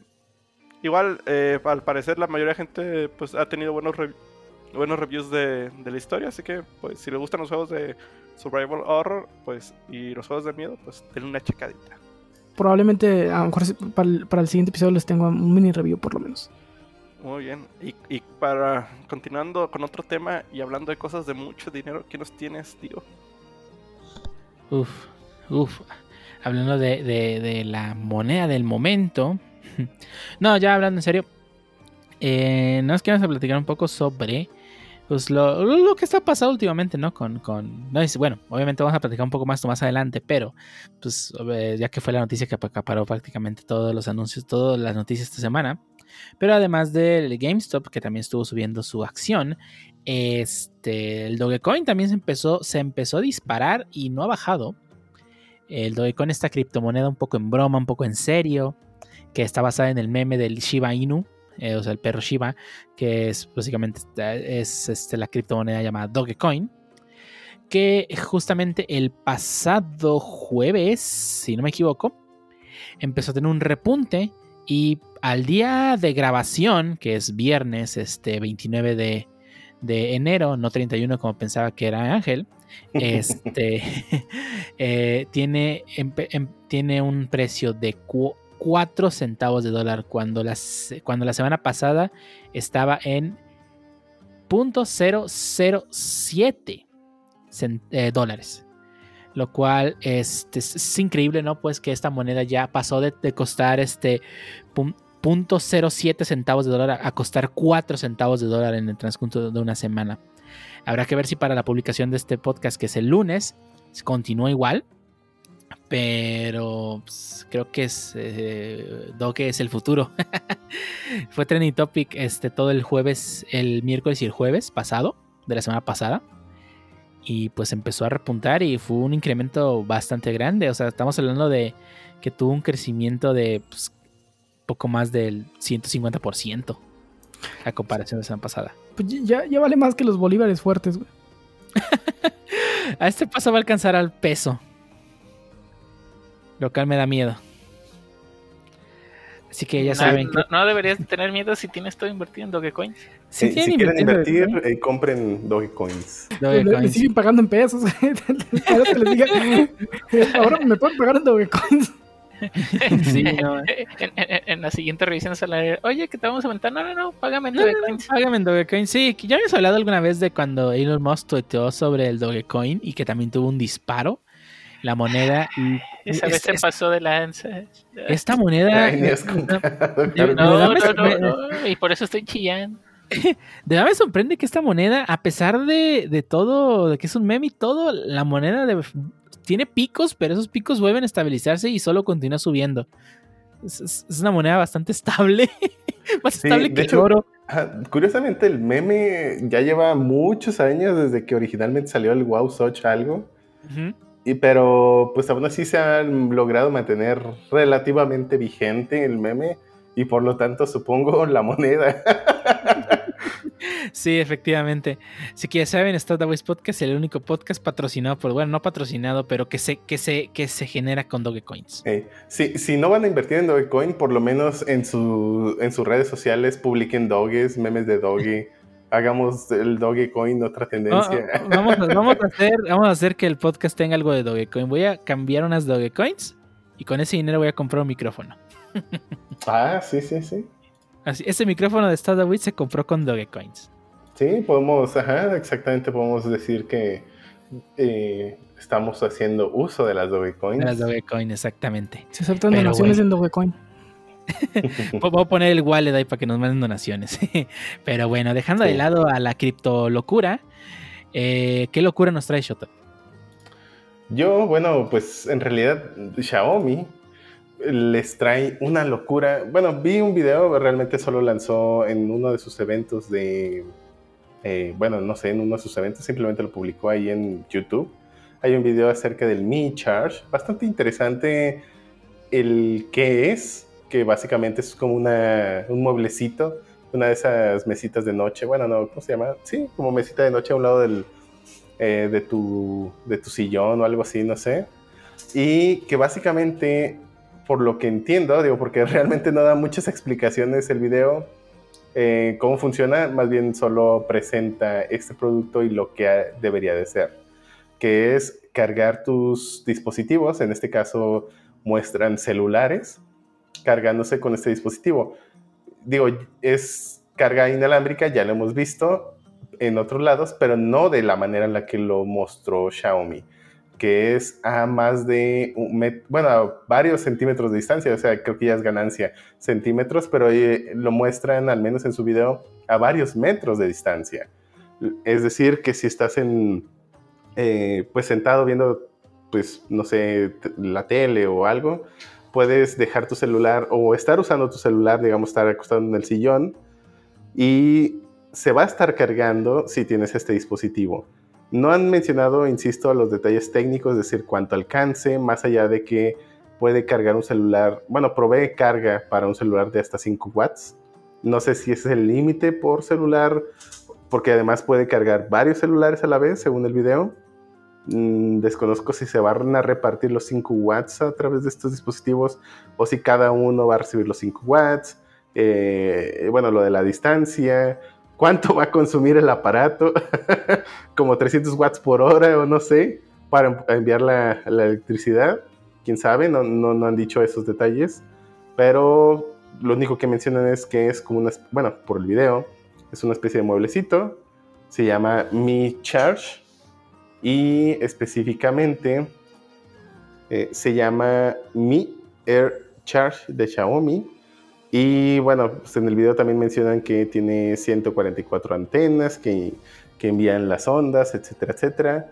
Y bueno, si bien también Motorola tiene algo similar, pues no se compara en nada a lo que se muestra en el video de Xiaomi. Mm, Pero bueno, esperemos haya más detalles en el futuro cercano.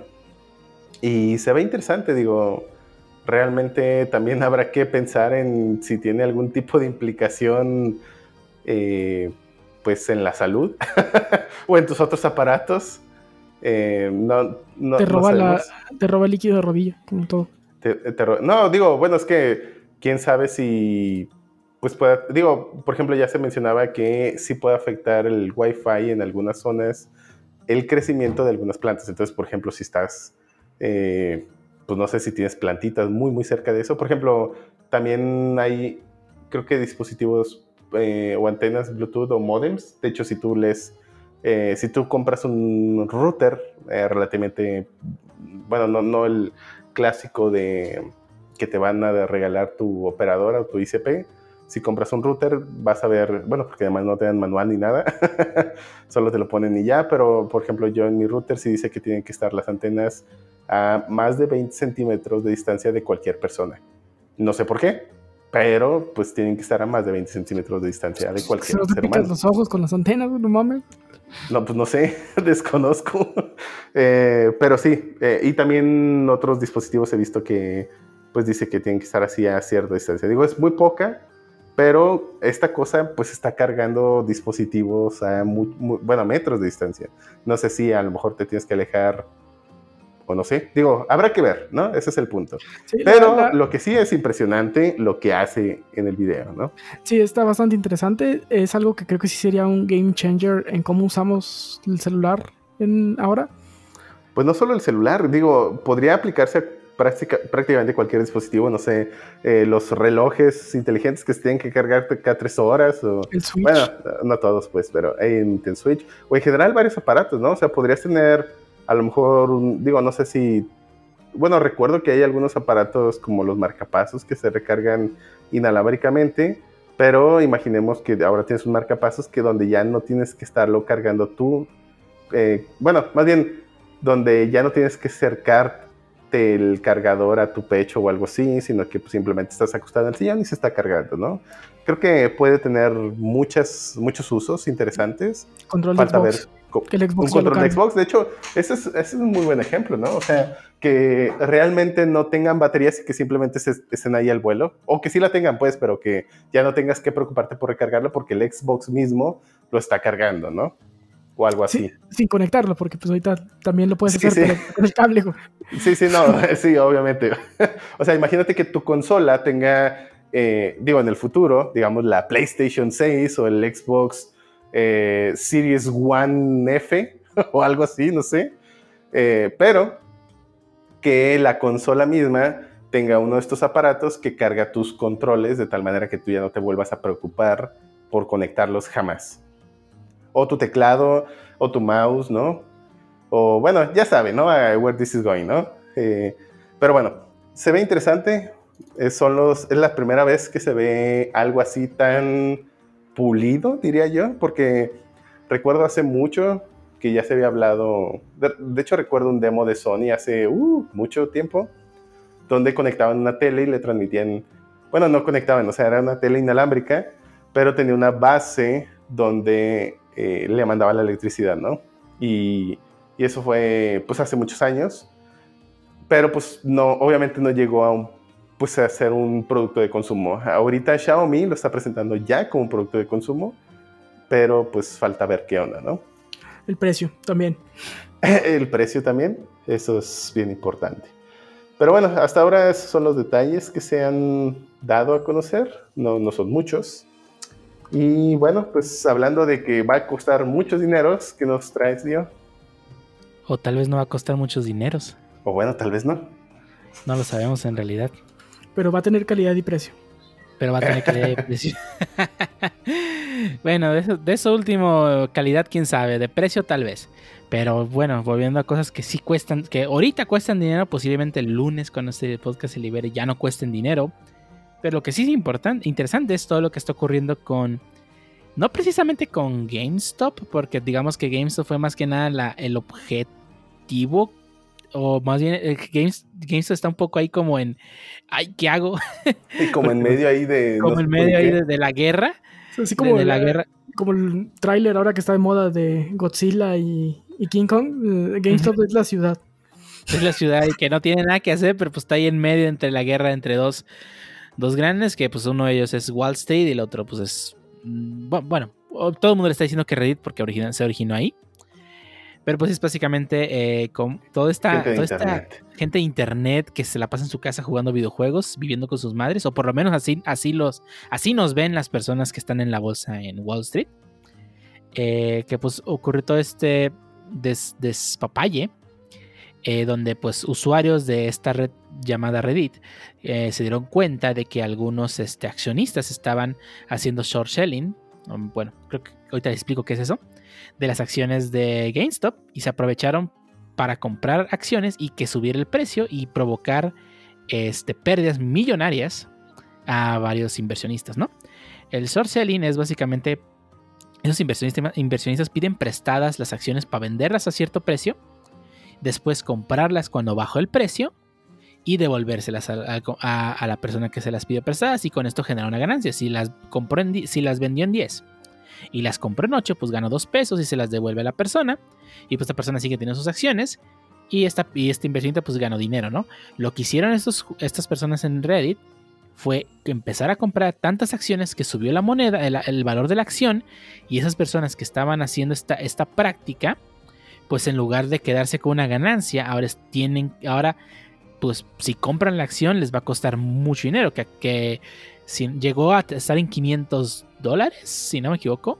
Ahorita está en 350, una cosa así. Pero, eh, digo, el lunes, quién sabe, cuando se publique este, este, este podcast. Pero al hacer este, este- incrementar el precio, pues estas personas, pues como tienen que regresar la acción a la persona que se los prestó porque están comprometidos a devolverle las, acciones, pues están obligadas a comprarlas a un precio bastante alto. Lo cual les está provocando pérdidas millonarias. Y no estamos hablando que, que vendieron este, dos acciones o tres acciones. Vendieron miles de acciones. De hecho, supuestamente vendieron más acciones que las que existen en el mercado, lo cual es una cosa de financiera que realmente no entiendo mucho, pero al parecer es posible vender más de lo que tienes, como esa gente que vende humo, pero bueno, Pues sí, Es- eso, vendiendo humo, de hecho. exactamente, vendiendo humo. Eh, y pues estas, estas empresas que se dedican a, a invers- inversión, pues están perdiendo, van, van a- muchas están perdiendo millón, no solo millones, billones de dólares en ganancias y que tienen que pagarlo de su bolsa y pues van a terminar en la bancarrota. Y han salido a varias personas de, de estas eh, brokers o este, personas de Wall Street a pues a salir a, a- gritar al cielo que piden regulaciones, no sé, cosas que hacen en Estados Unidos para evitar ese tipo de cosas, que porque es manipulación de la bolsa, pero realmente esas personas de Reddit lo único que hicieron fue jugar el mismo juego que juegan ellos. La diferencia es que como tenemos ahora acceso a tantas aplicaciones que nos permiten comprar acciones a cualquier chango miado, que con un celular en la mano, pues entraron al juego y lo rompieron. Eh, fue tanto el revuelo que estas aplicaciones, algunas, la más notable es Robinhood, detuvo eh, el poder comprar más acciones de GameStop, lo cual pues atenta totalmente al libre mercado, ¿no? O sea, estás prohibiendo a las personas eh, el acceso a pues, un bien, ¿no? Que en este caso es la acción. Realmente no es un bien necesario, ¿verdad? Pero pues de todo modo estás prohibiendo el libre mercado. Lo mismo pasó con, con la Dogecoin. Estos este, usuarios de Reddit empezaron también a comprar Dogecoins. Se disparó el precio. eh, y esta aplicación bloqueó la compra de Dogecoins, ¿no? Lo cual, pues, digo, atenta contra el libre mercado.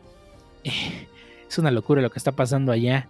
Y, digo, creo que hubo muchos memes, porque la verdad, si se meten a los Reddits de, de estos, este, el Wall Street Bets, la verdad es que está lleno entre información chida e interesante y pues memes.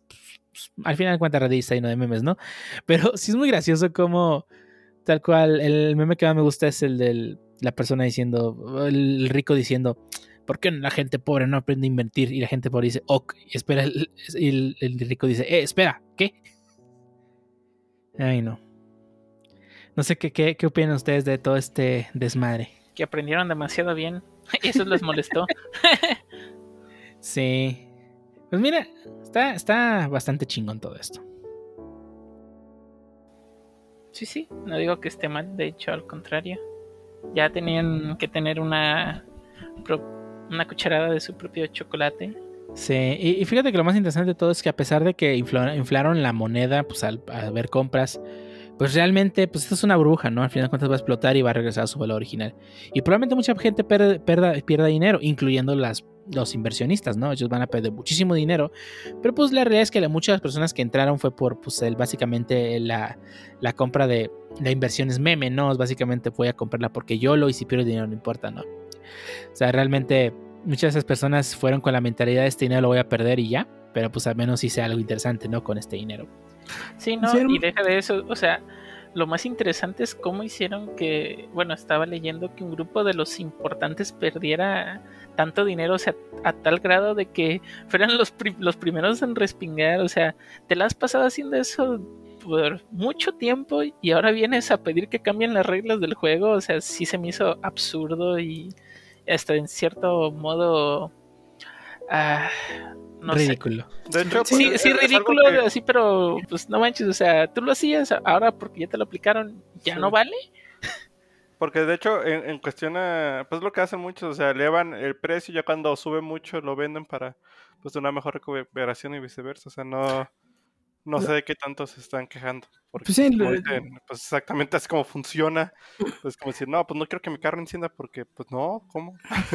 O sea, lo que originalmente estaban haciendo estos inversionistas es ilegal en muchos países. ¿Por qué? Porque eso literalmente le da la última estocada a empresas que ya están por morir y las termina de matar.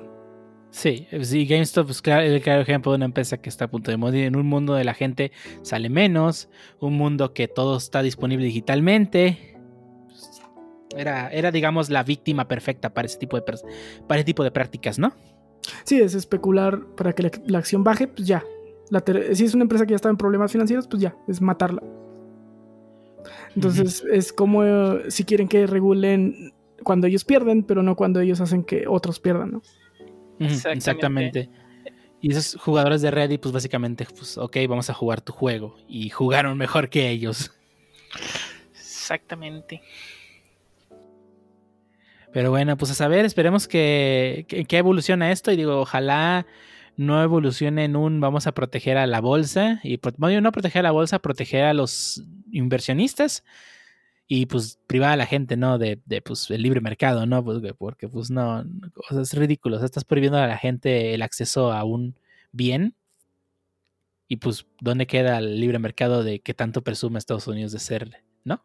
De hecho, también estaban hablando de BlackBerry, que planeaban hacer algo parecido, que, que empezaba Ah, sí, este, muchas empresas empezaron a, o sea, empezaron a comprar también de más empresas de Nokia, de BlackBerry, de una, en, en Australia, este, bueno, sí, en Australia, una, una, este, empresa que también tiene las siglas de GM, empezaron a comprar acciones de esa, por error, obviamente, pero, pero bueno, pues a ver qué, a ver qué, qué, cómo sigue este show y pues esperemos que, que el lunes con este podcast esté al aire, pues, este, también, este, ver cómo evoluciona, ¿no? Exactamente. Claro, las, la- acciones de. GameStop en 10 mil dólares. Excelente. Ay, no, pero bueno. Y yo creo que hasta aquí la sección de noticias. Si tienen algún comentario sobre cualquier noticia que hablamos o, o, o- o alguna noticia que hablamos está desactualizada, como la vez pasada que hablamos sobre, sobre el precio de, de Game- Xbox Gold y que pues ah, justamente cuando terminamos de grabar pues ya salió la noticia de que, ay no, dijo mi mamá que siempre no. Pues ahí nos lo ponen en la caja de comentarios, ¿no? Y sin más que añadir, vámonos entonces al segundo tema de este podcast.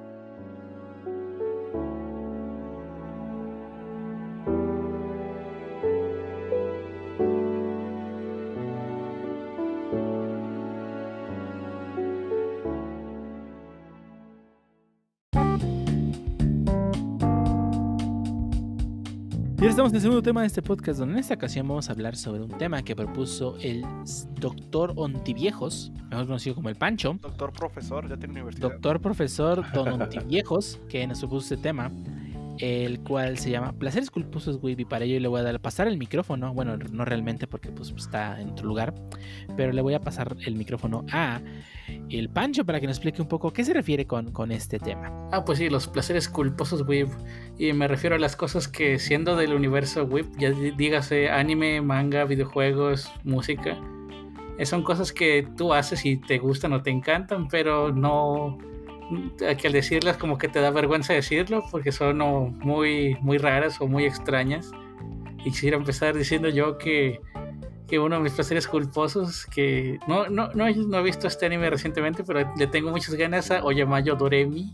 Recuerdo haberlo visto hace mucho, me, me gustó bastante, la música bastante pegajosa y quisiera verlo de nuevo para ver si ese placer gustoso sigue siendo un placer gustoso. O solo fue una etapa. ¿Quién sabe? Digo, recuerdo que hace, tres, hace como tres años empecé a escuchar el opening y me seguía gustando, pero te digo, no lo he visto recientemente. Y otro, del, otro anime de mis placeres culposos es que, bueno, a lo mejor ya lo dije antes, pero no me gustan las comedias románticas, siempre se me hacen monótonas y muy redundantes. Pero una de mis comedias románticas favoritas y que sí me encanta es Bakato Testo Shokanju, que creo que no, no sé si alguien más aquí la ha visto. No, no. Va de una clase de estudiantes, pero donde la calidad de sus aulas y sus instalaciones va directamente ligada a sus calificaciones. Y pues este grupo empieza en- estudiando en el suelo en cajas de cartón y pues se rifan y consiguen una aula, una aula bien hecha. Y pues el, eh, si bien la comedia romántica está ahí, digo, yo no, nunca la sentí, me gustó más la otra trama que casi no es importante. Pero es de esos animes que, que son de mi... Es mi favorito de mi género menos favorito. ¿Alguien más tiene algo así? Entonces, eh, hablando de Doremi, ¿ya viste la película? La, creo que salió 13 de noviembre. de- de- No, no, lo he visto, ya hay medios oficiales para verla. Eh, no, O voy a aplicar una Lee Special ahí. sí. No, no sé si ya haya salido el Blu-ray. Pues, no, creo que es secuela, ¿no? Ya las morrillas ya están más grandes y así. No estoy muy seguro del plot. Eh, Vi el no tráiler hace un rato. detalles. Bueno, creo que también como placer culposo, que estoy casi seguro todos lo tienen y por lo tanto ya no se siente tan culposo, estoy seguro que es Sakura Card Captor. Si bien básicamente pues era, pues bueno, no era, es un shoyo, pues, pues un shoyo, un majo shoyo clásico, ajá, y que tiene pues su enfoque en también en el romance y todo eso. Pues lo cierto es que para mí fue muy, muy disfrutable. y no solo, y no, y no por la parte romántica, digo, realmente, pues en general toda la serie me gustó, está muy bien lograda, muy Sí, bien las, hecha. las cartitas, sí, sí. Y las cartitas, sí, sí. Que ya eh, que, que devolvía su forma humilde que merecen. estoy diciendo que La- fue lo, lo que te involucró a jugar juegos de cartas. Pues no, realmente no. Eh, Ni creo juegan que en la Yugi. serie. eh, ey, no, no juegan, esas cartas no son para jugar, son para. Para son- de hecho, pues no sé. solo para coleccionarse, es como Pokémon.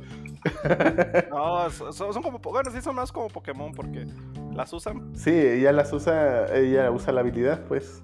Pero bueno, básicamente es un- una serie majo shoujo de romance y que muy posiblemente no todos lo verían, pero al final lo vimos y me gustó mucho. Estoy Hubo- no sé, hagan si lo vieron. poco, ¿Eh? Recuerdo que hubo como. Bueno, sí, reboot. no, sacaron una, no me acuerdo si fue remaster o continuación. Secuela, ¿no? Eh, la verdad no estoy seguro, no estoy seguro que fue. Clear, Gen, Clear Card Gen fue una secuela de, de- directamente de la continuación de la mano de las Clamp. Así que pues sí. ¿No? ¿Nadie la vio? ¿Cuál? Clear Card Gen es Sakura Card No. Clear Card Gen. Es la secuela directa de Sakura Captors. No, eso sí no lo vi. Ah, pero sí es, ajá, es Sakura Capture Clear y salió hace como dos años. Aproximadamente. Sí, pero no, no la he visto. De hecho, la tengo ahí en, en, en mi pool, bueno, en mi queue de Crunchyroll.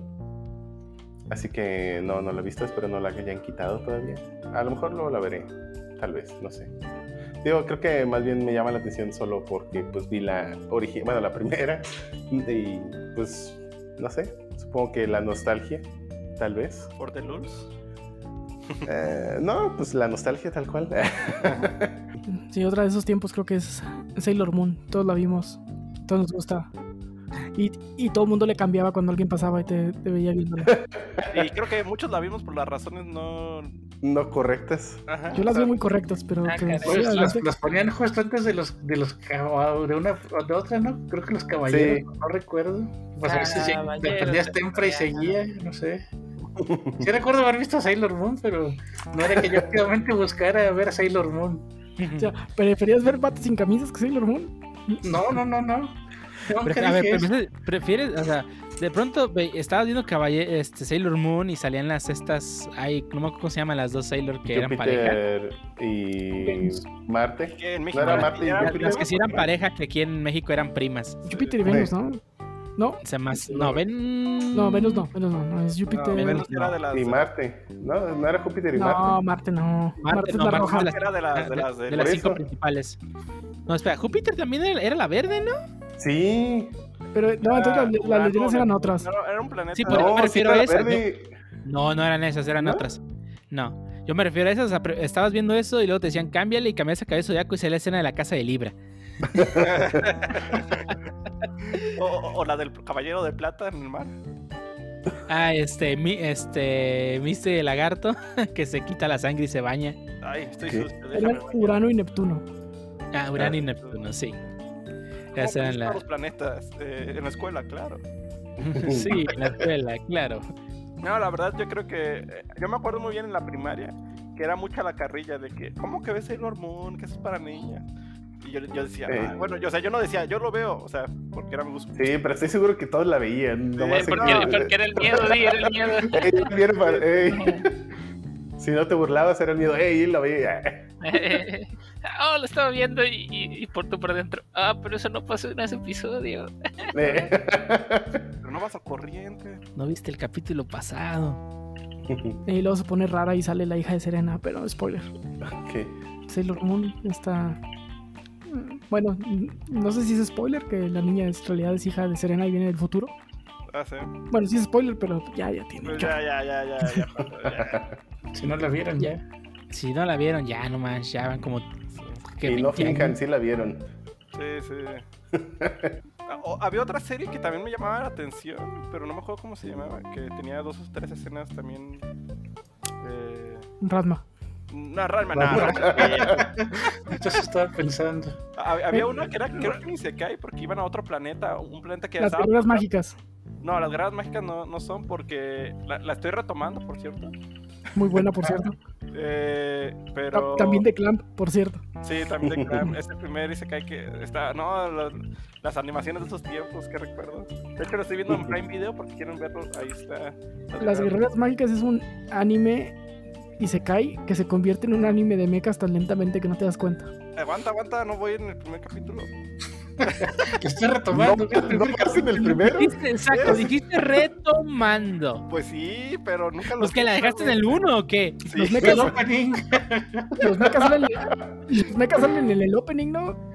No, todavía no. Sí, salen en el opening, ¿cómo No no? vi bien el opening. Bueno, a menos que, sea de ese tipo de clásicas que en México pasaron únicamente un opening como el de Dragon Ball Z, que ya sabíamos todos que Goku se transformaba en Super Saiyajin. Ah, sí. Y pues que no se había vuelto rebelde y se pintaba el pelo. Ah, Ni modo, Ah. everywhere. Admito, es un spoiler ya. Sí, de, mismo caso con Sailor Moon, ya, ya. Sí, ya, sí. Si no lo vi en su momento, ya chole. pues ni modo. Pero sí, lo acabo de empezar a ver porque Por- pues sí, tenemos un, un anime, un anime, una serie de la comida, como dicen. Y esta vez le tocó a, pues, a ese anime que pues, al parecer más bien nunca había visto. Y nomás llevas una comida, entonces. Sí. Bueno, el día, qué triste. No, no, no, veo más, pero es que acabamos de terminar otra serie y, es, y ese, este era el nuevo anime de este, esa comida.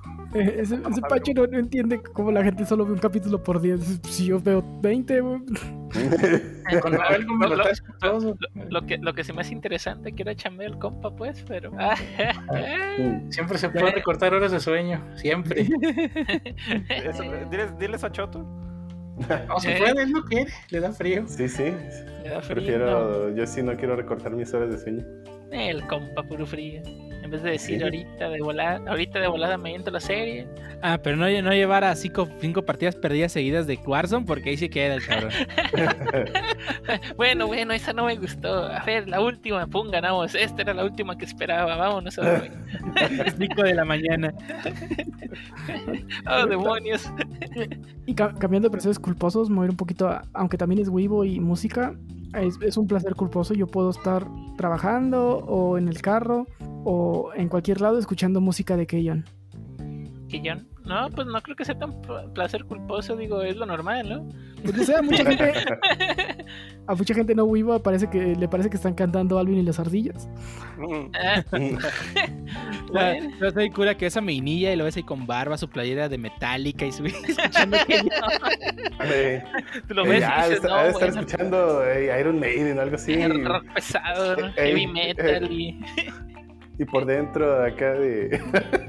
No, yo me, me- me imagino, me imagino a la persona que va llegando, que estás escuchando y me niña, piensa en una banda de rock, piensa en una banda de rock, piensa en una banda de rock. eh, los Beatles. Ah, ah, bueno, buen sentido musical, eh, todo. Las que yo, ¿qué? Todo, las que yo, ¿qué? No, no, como las que llevan. T-Hokago T-Hokago Tea Time. No, T.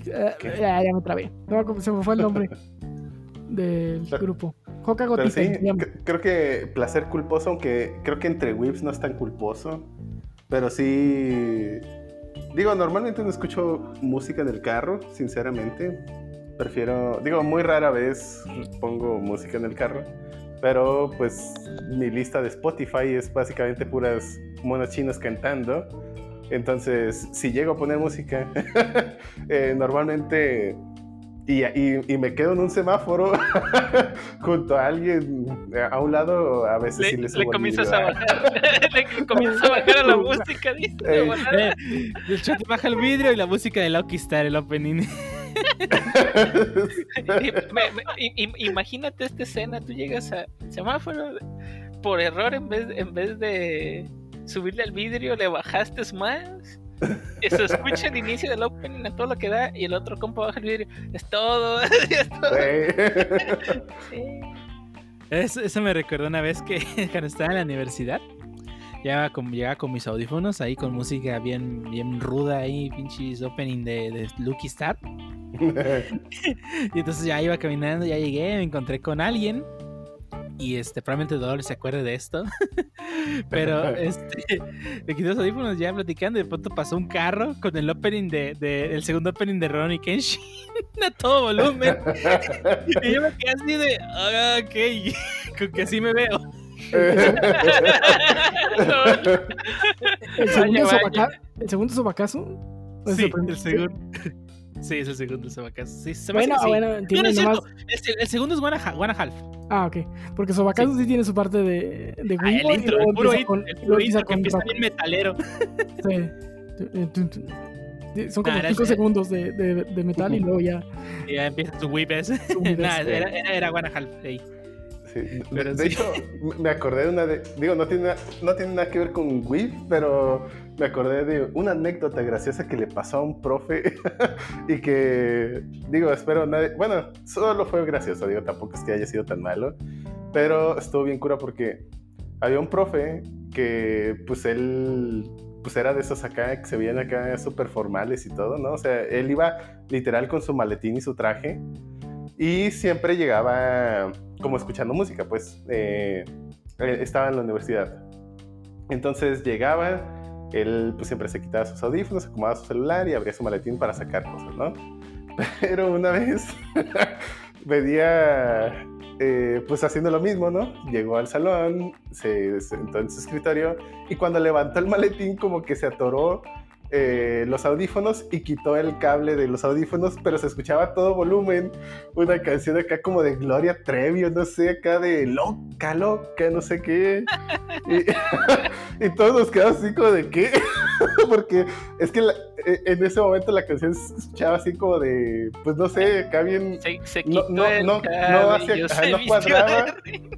ajá, no cuadraba con la impresión que teníamos del profe, pues, o sea, y no que fuera malo, pero simplemente no hacía match. Con- Cántala, José, cántala. Sé que quieres cantarla. No, no, no, no, no, al contrario. Así, no, no, no. Eh, eh, eh, y entonces, pues todos quedamos. esperaba la quinta sinfonía, tercer movimiento en do menor. Sí, algo así, o sea, digo es que el profe era muy serio y pues siempre era así como que muy formal, entonces que se empezara a escuchar acá en sus audífonos todos pues callados porque acaba de entrar y acomodándose y así, ¿no? Y se escucha esa canción a todo volumen, pues nomás nos quedamos viendo y el profe así como que, ay, bueno, eh, ya así como que todos ignoraron eso y seguimos, ¿no? Pero pues sí, sí fue curioso porque realmente la imagen del profe no daba o no hacía match, al menos en nuestra percepción, de que tuviera ese tipo de gustos musicales, ¿no? Y digo, no que tuviera nada de malo, solo pues era, era curioso. Y digo, a, lo mejor- a ver si no le pasa así a alguien acá de que va entrando a algún lado y se les desconecta los audífonos y el opening de Lucky Star acá. Por fortuna los teléfonos Android ya se silencian cuando se desconectan los audífonos. Porque de Android para atrás no lo hacían y si era incómodo. Pero no cuando se conectan, se desconectan del Bluetooth. Ah, changos. Eso hay que usar de los de cablecito siempre. Este- El Pancho ya todo nervioso. Ah, también, también, está, también está la opción, pero la tienes que activar manualmente. Ah. Le, le voy a escalar ya que andan muy, muy retraídos con sus eh, placeres culposos. Hay uno que tengo, estoy leyendo el manga porque hace poco descubrí que está en emisión. Aún está en emisión. Este manga me ayudó en, en las frías noches de, de invierno de la laguna ya hace algunos años. Y Ah, sí, caray. estoy hablando de Kiss por sí. Sigue en emisión y estoy leyendo el manga y está... Iba a decir está bueno, pero no sé si es la palabra. Bien o mal porque sí lo ubico. Sí, sí lo ubico, pero no lo he visto. Bueno, no he visto la serie. Digo, porque Ajá, leer el manga, pues no. Y, Impensable. y- y además son de esos mangas que se ven, no se leen, ¿no? ¿Tiene letras? no sé. Eh, En algún momento sí. Este, realmente es- eso sí me sorprende. ¿Sigue en emisión? Vaya, Sí, a mí también se acuerdan de- estaba viendo mangas y luego vi Kiss for Seed, le di clic nada más para ver lo- cuántos capítulos eran en Sí, el manga. claro, nomás por eso. Sí, sí. Sí, claro, obviamente, por el número de capítulos que hubieran terminado de publicar. Y, y vi, y vi que habían publicado un nuevo capítulo hace dos días. Dije, no mames, sigue en emisión esta mierda. Y, y dije, ah, pues hay que, si sigue en emisión, pues hay que ver desde el principio, ¿verdad? Sí, sí. Sí, sí, sí. Me ofendería si no lo hicieras, pues. Changos. Es, Sí tuve la desfortuna de leer ese manga, es pero no lo sé. todas, todos los clichés de Echi hechos manga, güey. Todos. No hay un cliché Echi que no esté en Kiss por ¿Nomás Seed. en manga? No, también hay anime por ser. Ah, eh, ¡Ay, no, es manga! Pero el, el anime sí terminó ya hace rato. Sí. No, no continuó la historia, pero ahí tiene ¿Historia? como Seguro, lo ven por la historia. tiene como 12 Sí. capítulos y como otros 3, 4 ovas. De hecho, hablando de series, con- bueno, de cosas con historia, que aunque no era intencional, bueno, tal vez sí, Complot. me acordé de en la época de Newgrounds, cuando Newgrounds era la onda y sí, Flash reinaba los siete mares. Eh, y bueno, sí, seguro que todos lo hicieron, pero bueno, recuerdo haber jugado uno de esos juegos H, donde originalmente lo, estaba, lo, lo empecé a jugar en Newgrounds por lo H, pero me quedé por la historia.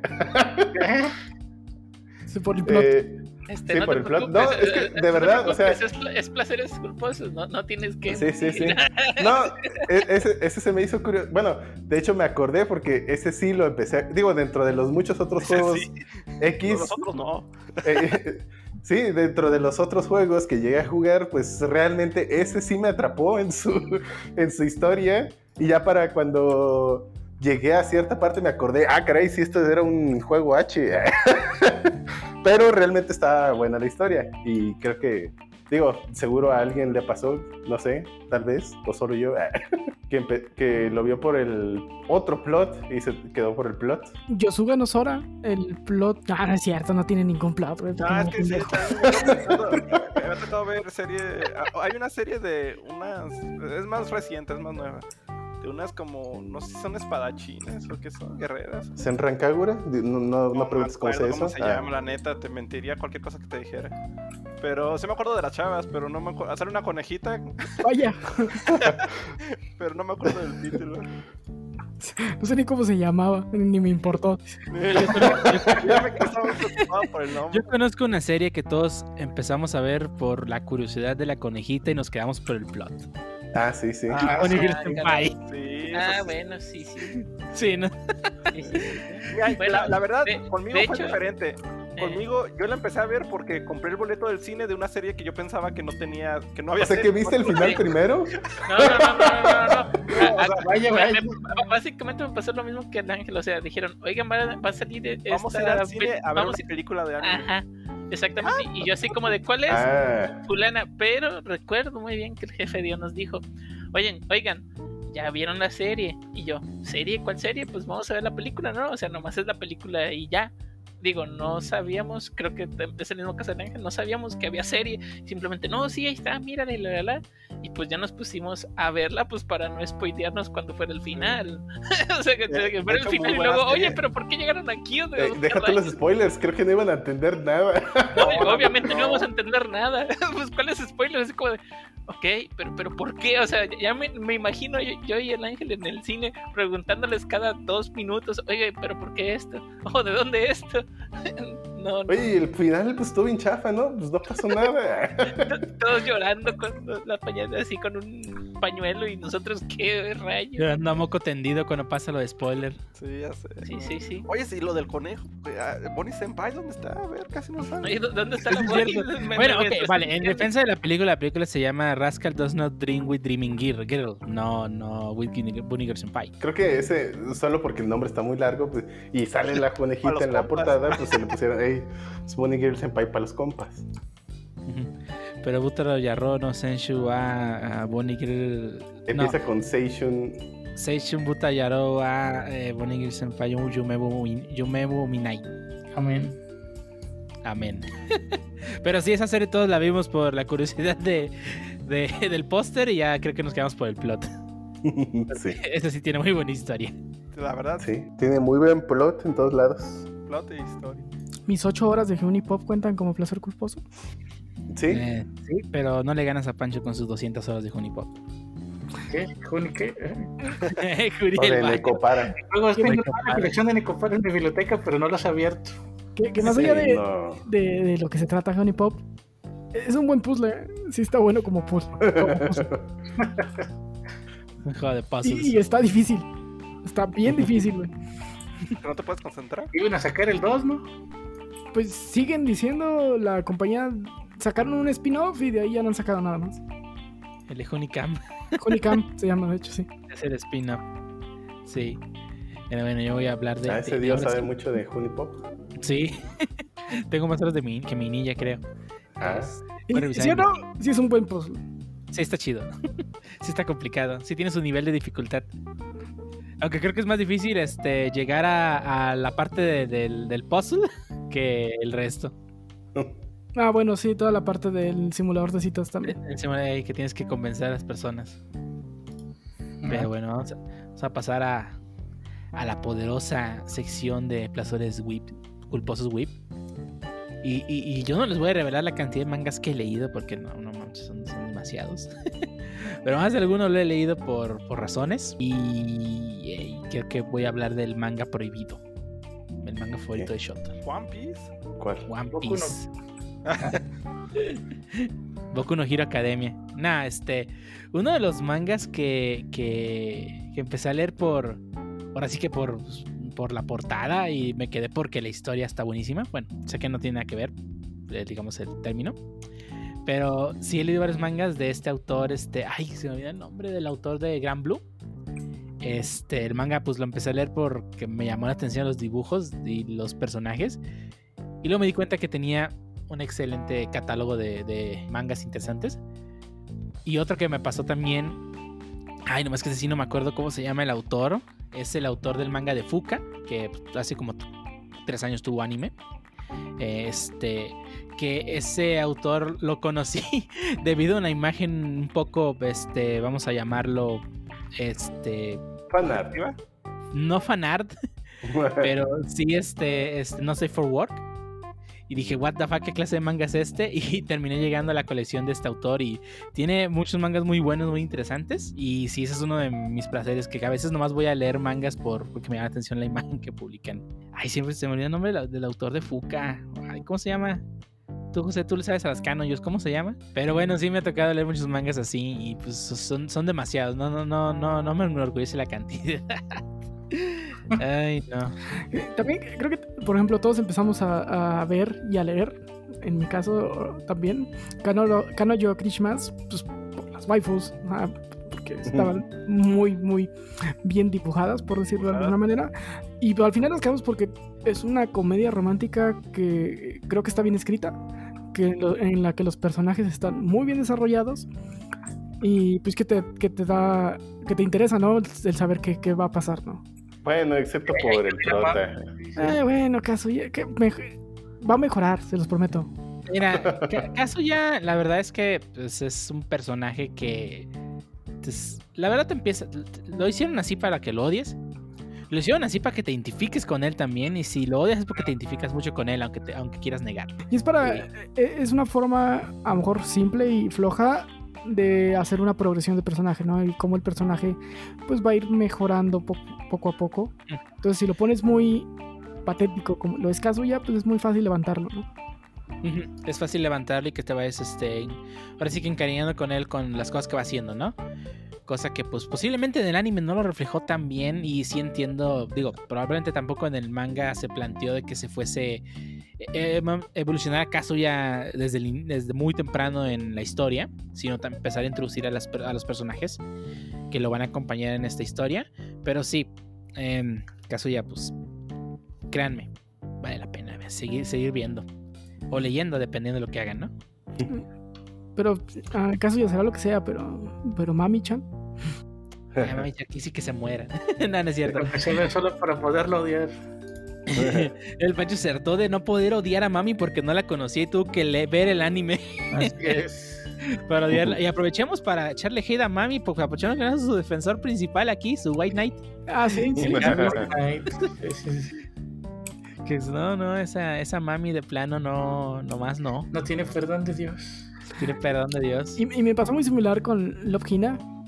Creo que lo empecé a ver porque eh, pasa- iba a la tienda de Vid y veía las portadas y estaban cuanto menos interesantes. Esas portadas de. Llamativas, llamativas. llamativas. Y me quedé por la historia, la verdad, la historia de eh, Keitaro Hiroshima es lame. No, ta- no sé si tan lame como lo es Kazuya. Pero también es un personaje que va, va creciendo mucho a través del manga. Y pues se va convirtiendo de pues, un tipo, un Ronin súper patético a un pues, modelo a seguir e inspiración para, para todo, todo el harem. Sí, yo al final soy un, ahora sí que un referente. Y pues sí, yo creo que muchas series de este estilo harem se basan en él, ¿no?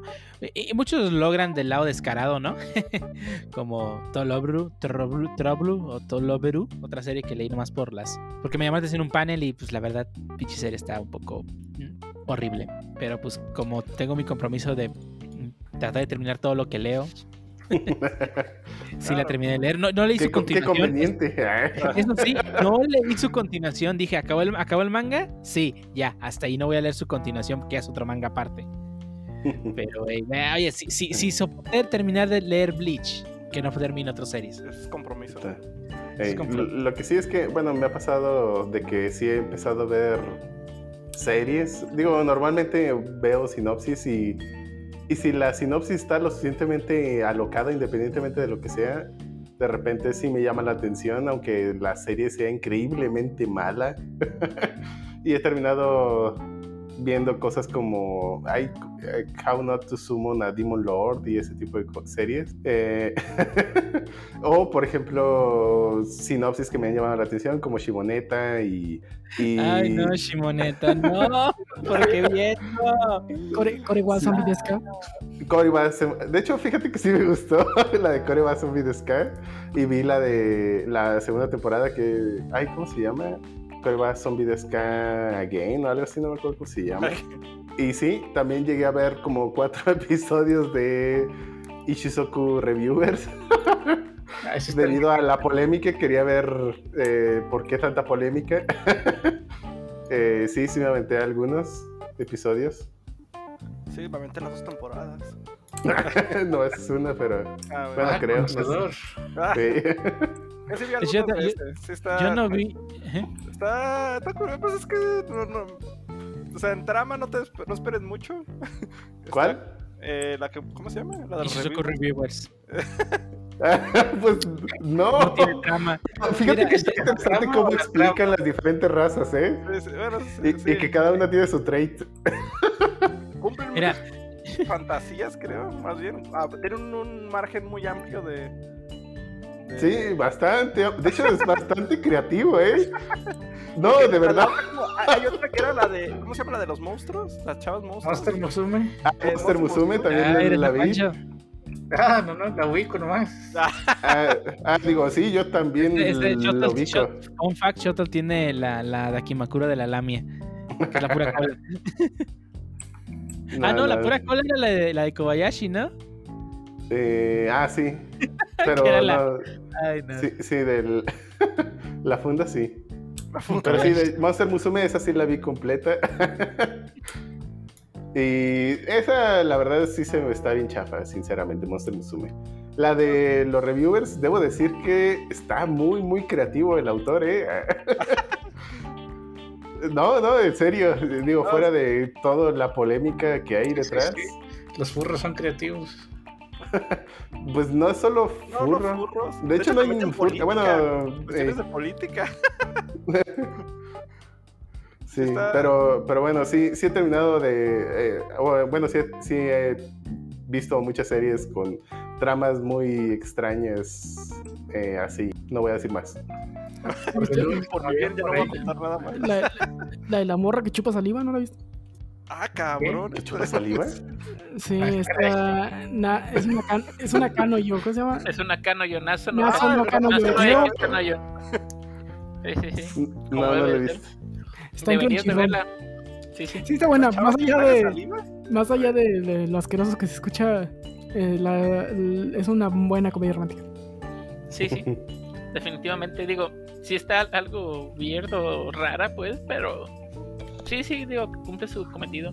No como Domestic No Canoyo, pues, que está más que perfecto, casi. Pero sí, sí. Una buena No, canoyo. pero Domestic no cae, no, yo no tiene nada de raro. Bueno, sí, pero... Ah, no, no, Bueno, sí, no, sí, pues, pero... O sea, me refiero a que... el compa, no, hombre. comparativamente hablando con, bueno, de lo que estábamos hablando, no, no está tan Estamos hablando de monstruos, sí. De hecho, por ejemplo, una Ah, que sí bueno, quería bueno. ver. Bueno, vi los primeros episodios de Pretty Derby. Ay, las idols caballas que corren. Eh, pero esa sí no, no me convencía tampoco. Pero bueno, sí he terminado viendo series con sinopsis muy particulares, Y Shizuko Reviewers. como esa. Ay, Bueno, no, esa no la vi completa. Jet. Yo tampoco la, la vi completa. Me leí unos capítulos del manga nomás para ver la, la- cuál era el pedo con la polémica. Ey. Y, y fue así como, pues, pues, estaba medio hardcore, pero pues no veo qué. Y luego descubrí que el anime le habían metido escenas, bueno, ya saben.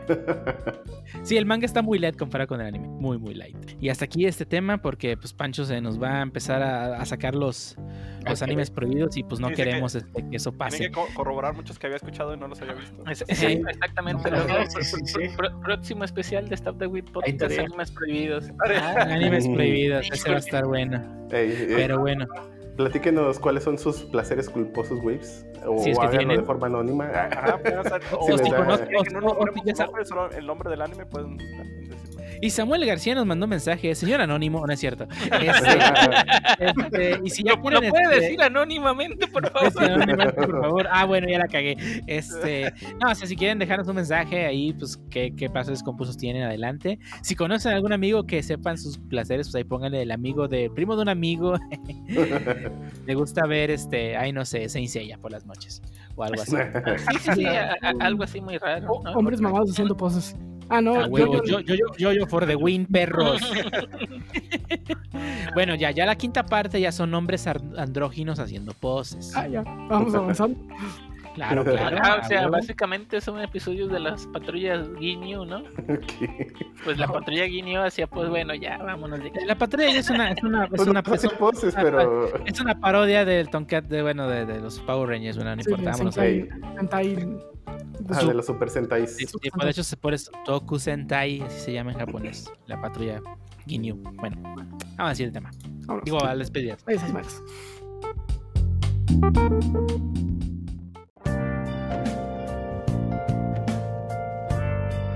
Y ahora estamos en la parte final de este podcast. ¿Alguien tiene algo que agregar antes de dar por terminado este episodio número 38 del podcast? Yo ahora les voy a recomendar WandaVision. Sí está chida, sí está buena, a mí me está gustando. Eh, en los primeros capítulos va como más homenaje a toda la televisión americana. Y poquito a poquito van metiendo más cosas del, del MCU. Entonces ya es, no he visto el de este viernes, espero verlo, bueno, ah, después de grabar.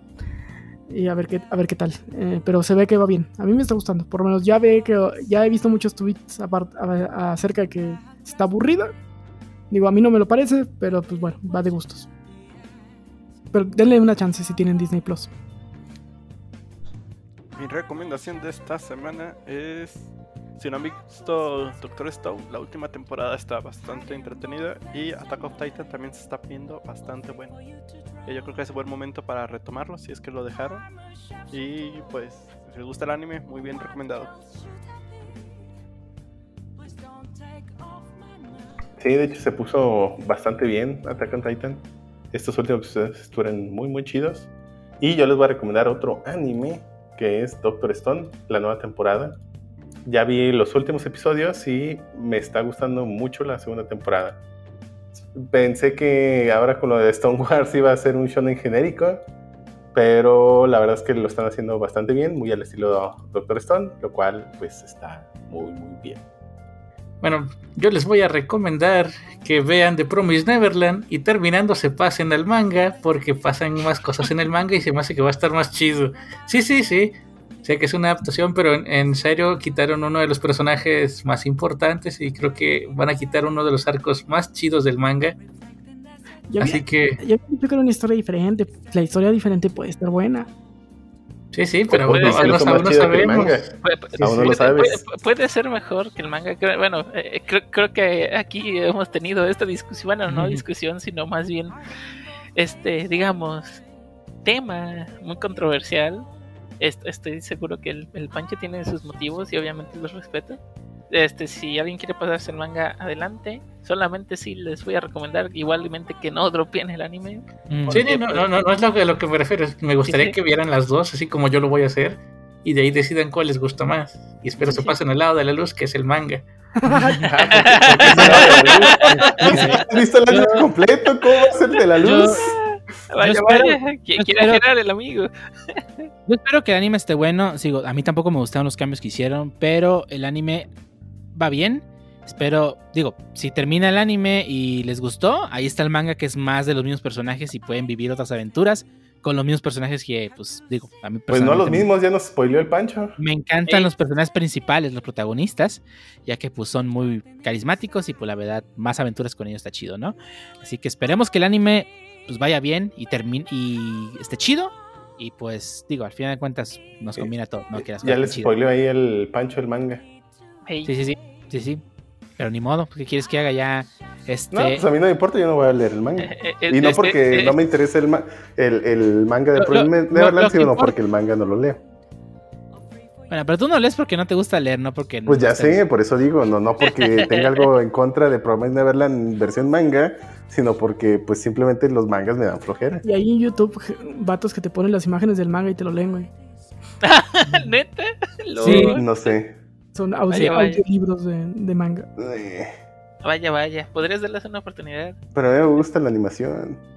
No ¿Va que a, me estar animado, ¿Va a estar animado? O sea, va- vas a ver cómo se mueven. No va a estar animado. Sí, Si, digo, si no, va no, menos sí. de 20 frames, eso no es animación.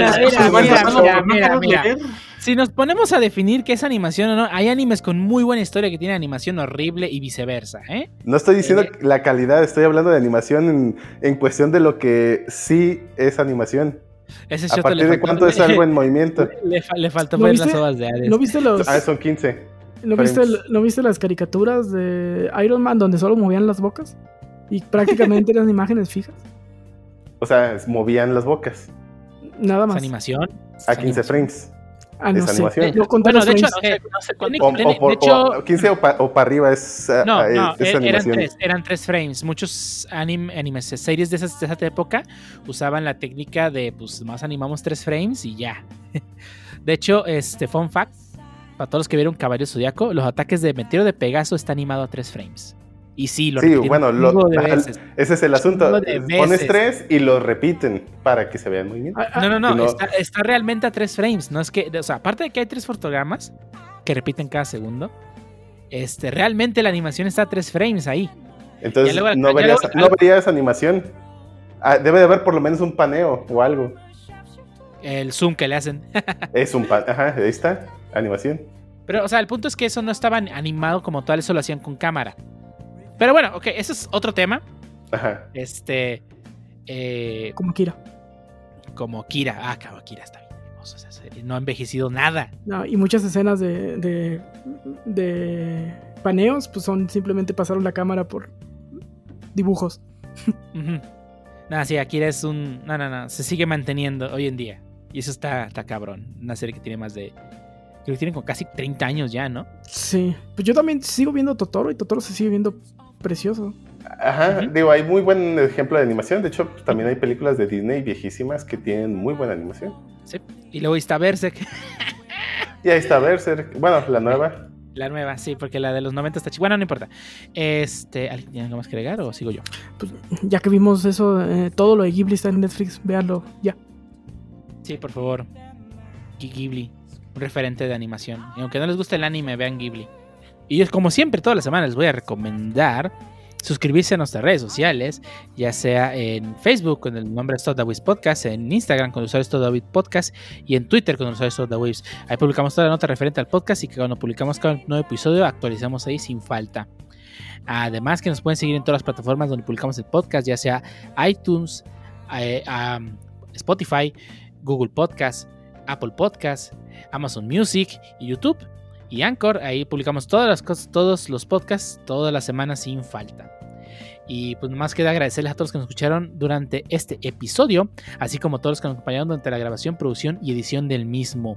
Y a ustedes nos pueden encontrar, empezamos con el Shuttle.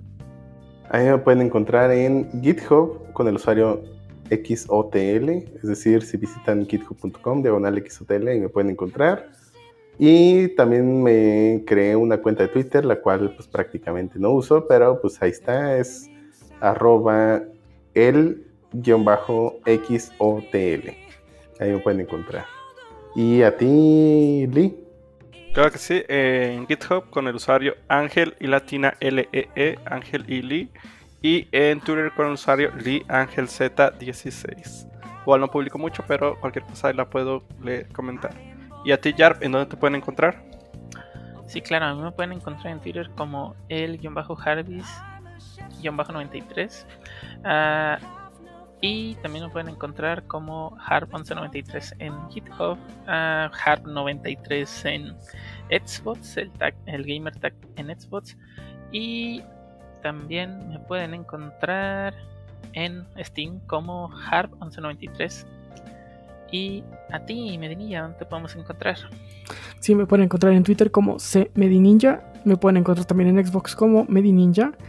Y me pueden encontrar en GitHub como CMedinilla. Ay, por favor, les voy a pedir que le den una estrellita a mi repo de Time to Hurt MX, que es el bot que tenemos para estar, que nos esté avisando cada cuando, más bien cuándo vamos a terminar con este problema que tenemos de la vacunación, de acuerdo al rate de vacunaciones que tenemos. Y a ti, Pancho, ¿dónde te podemos encontrar? A mí me pueden encontrar en Twitter como arroba francisco-ontv. Publico contenido vario, a veces siendo web, a veces no. ¿Y a ti, tío, dónde te podemos encontrar?